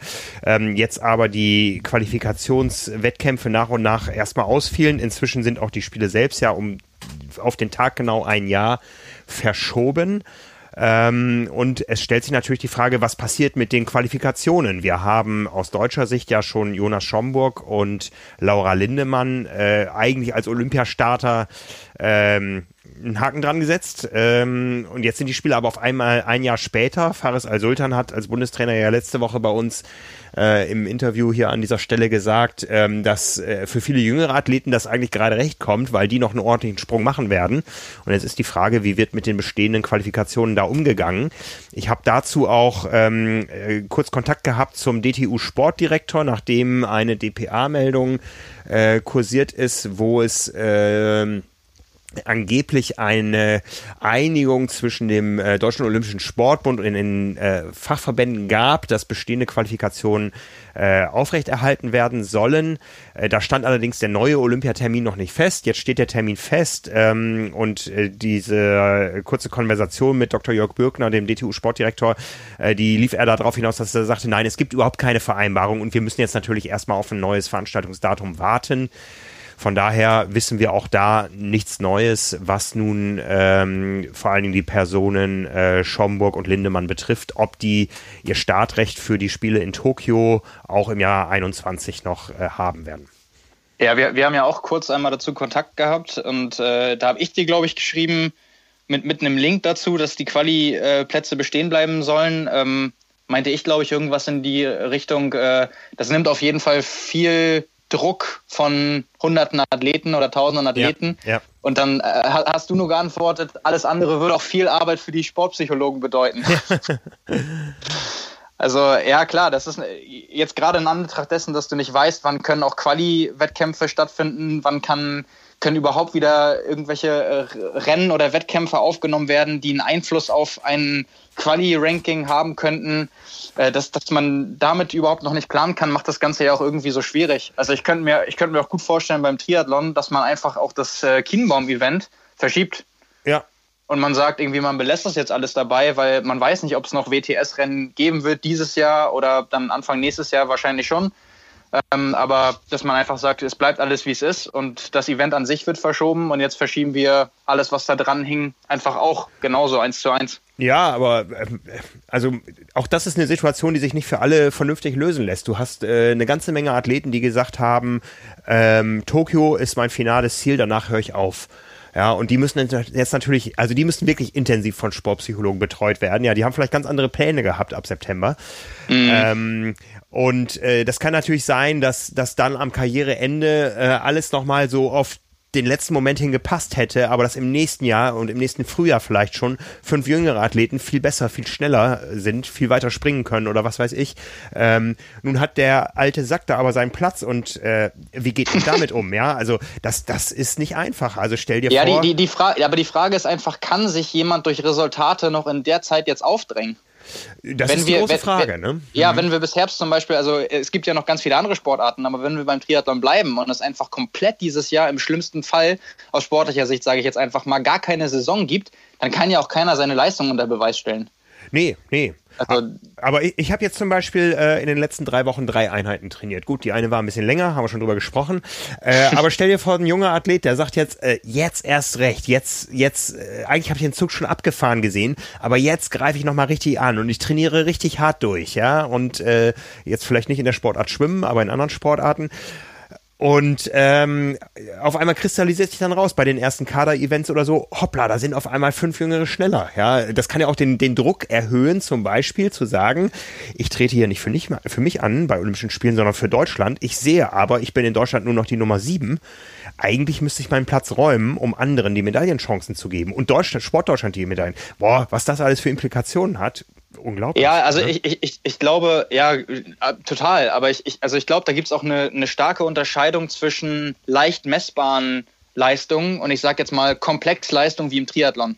Also einfach ja. Sportarten mit einer, mit einer hohen Taktikkomponente. Ja, ja. Wenn, man, wenn man jetzt im, im, im Winter oder im nächsten Frühjahr noch Events hat, du sagst jetzt beim Schwimmen, das ist einfach ein schlechtes Beispiel, was gerade bei den Bedingungen sehr unwahrscheinlich ist, dass jemand, vielleicht hat er noch einen Privatpool oder so, ähm, der, der vielleicht hat man ja oft bei Nachwuchsathleten, dass die mit, mit 16, 17, 18 Jahren schon irgendwie einen Peak erreichen und Weltrekorde aufstellen.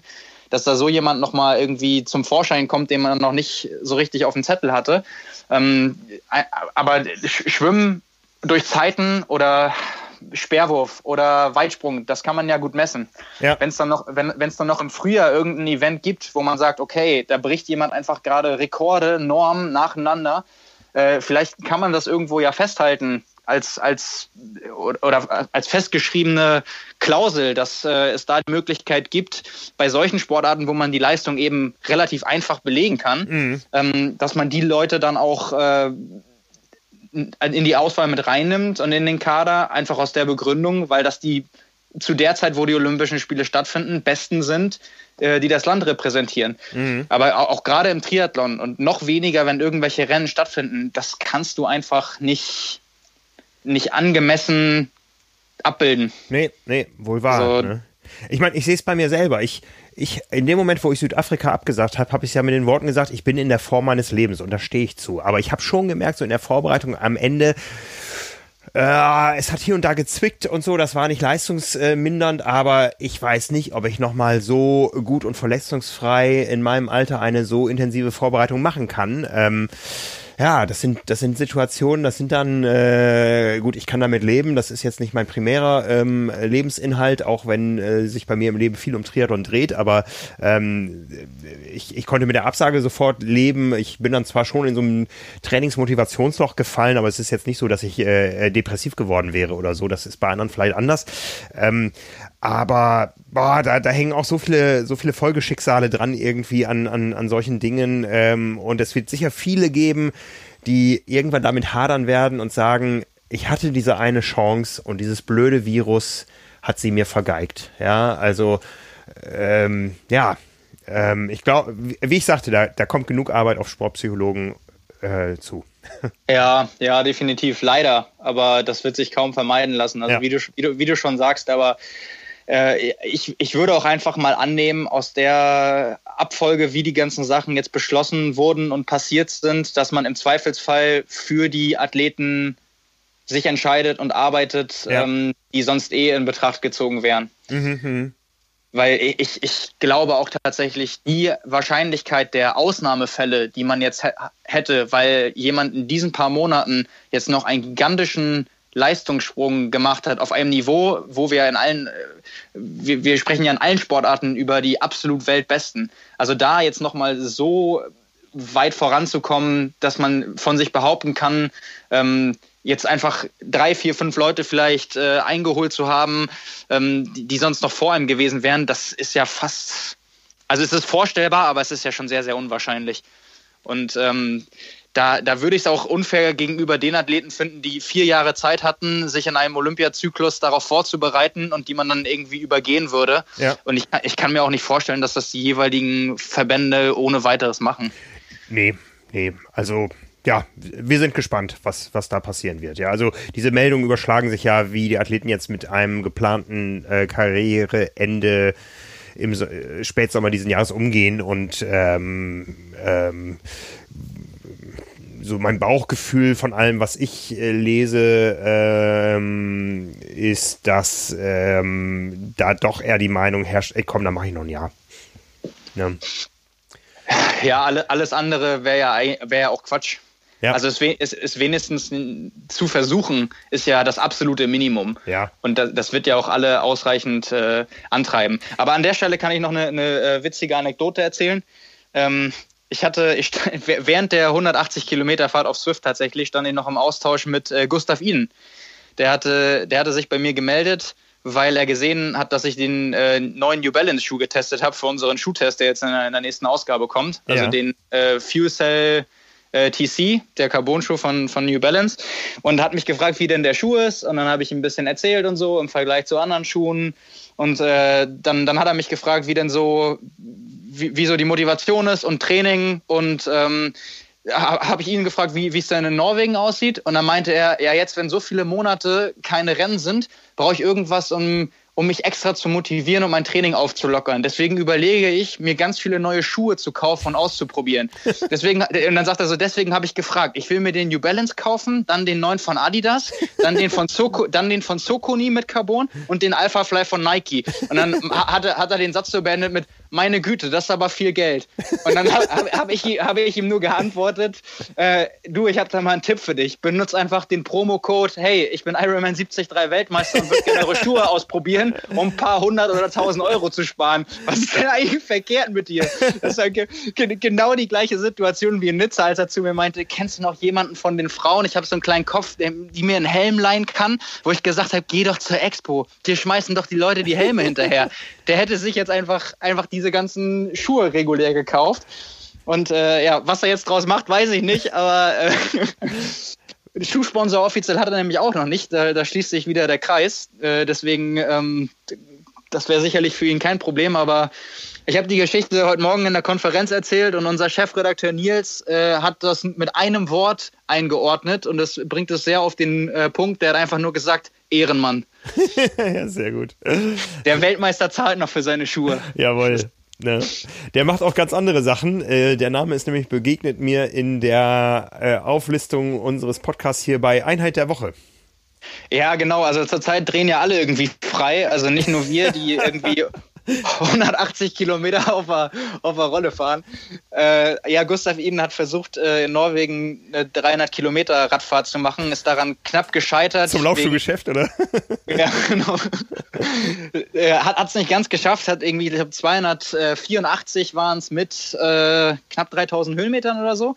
Ähm, und am Ende war es zu kalt und zu viel Schnee und Glatteis und so. Also er ist ein 180 Kilometer, glaube ich, mit seinem Bruder Mika gefahren. Und dann auch wirklich, äh, bei Strava kann man sich das angucken, äh, mit Bildern, wo sie ihre Räder über Schnee tragen mussten und über Festbrocken und so.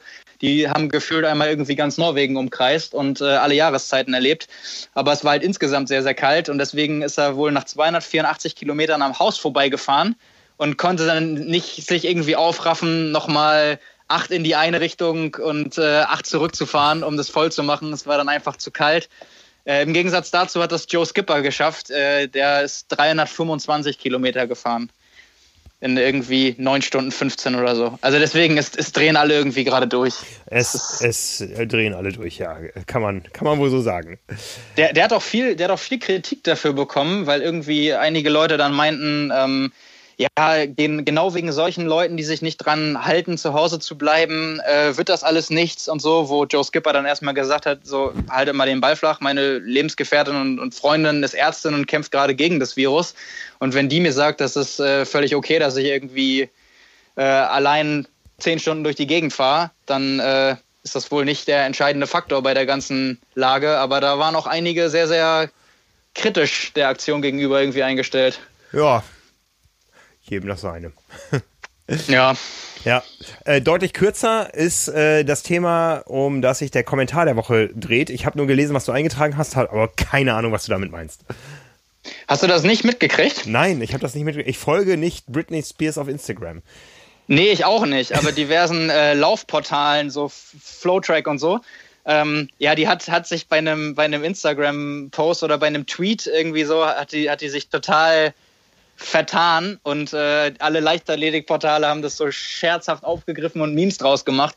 Die hat irgendwie gepostet, äh, ich bin meine erste fünf gelaufen und ähm, äh, wenn du deine Angst, äh, dich zu quälen, überkommst, dann äh, am, am, Anfang ist das der Schlüssel und äh, das war das erste Mal, dass ich das geschafft habe. Ich laufe eigentlich sonst sechs oder sieben Sekunden. Mein erster Versuch war neun Sekunden und jetzt habe ich es geschafft. Und dahinter nur 100 Meter Dash.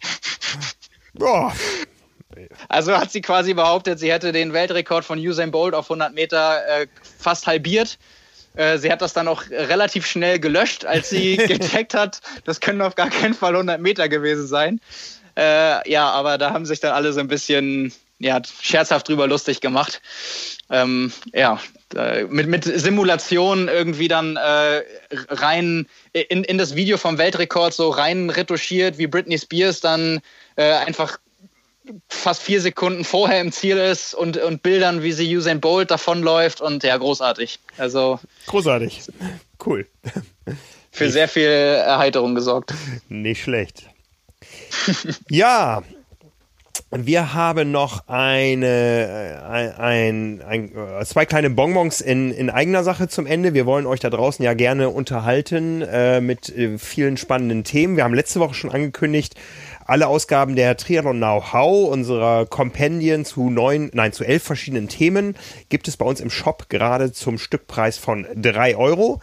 Ähm, die Aktion läuft durch den ganzen April, aber nur solange Vorrat reicht für jede einzelne Ausgabe. Da sind äh, Themen dabei wie äh, Schwimmradfahren natürlich, Ernährung, äh, Sportpsychologie, Functional Training.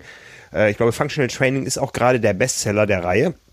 Äh, und äh, Techniktraining. Ähm, die Planung eines Saisonaufbaus, okay, das wird wahrscheinlich der Worst-Seller sein aktuell, aber ähm, ja, man kann da zumindest gucken, wie man es im nächsten Jahr machen kann. In einer modellhaften Saison äh, und in einer perfekten Saison, wie wir sie nächstes Jahr alle wieder erleben werden. Also das ist ähm, über unseren Shop zu beziehen, äh, trimark.de slash knowhow. Da gibt es die Ausgaben zur Auswahl. Und noch ein anderes Bonbon haben wir. Und zwar haben wir im letzten Jahr mit Partnern den Triathlon Web Summit produziert. Größtenteils bei uns im Studio.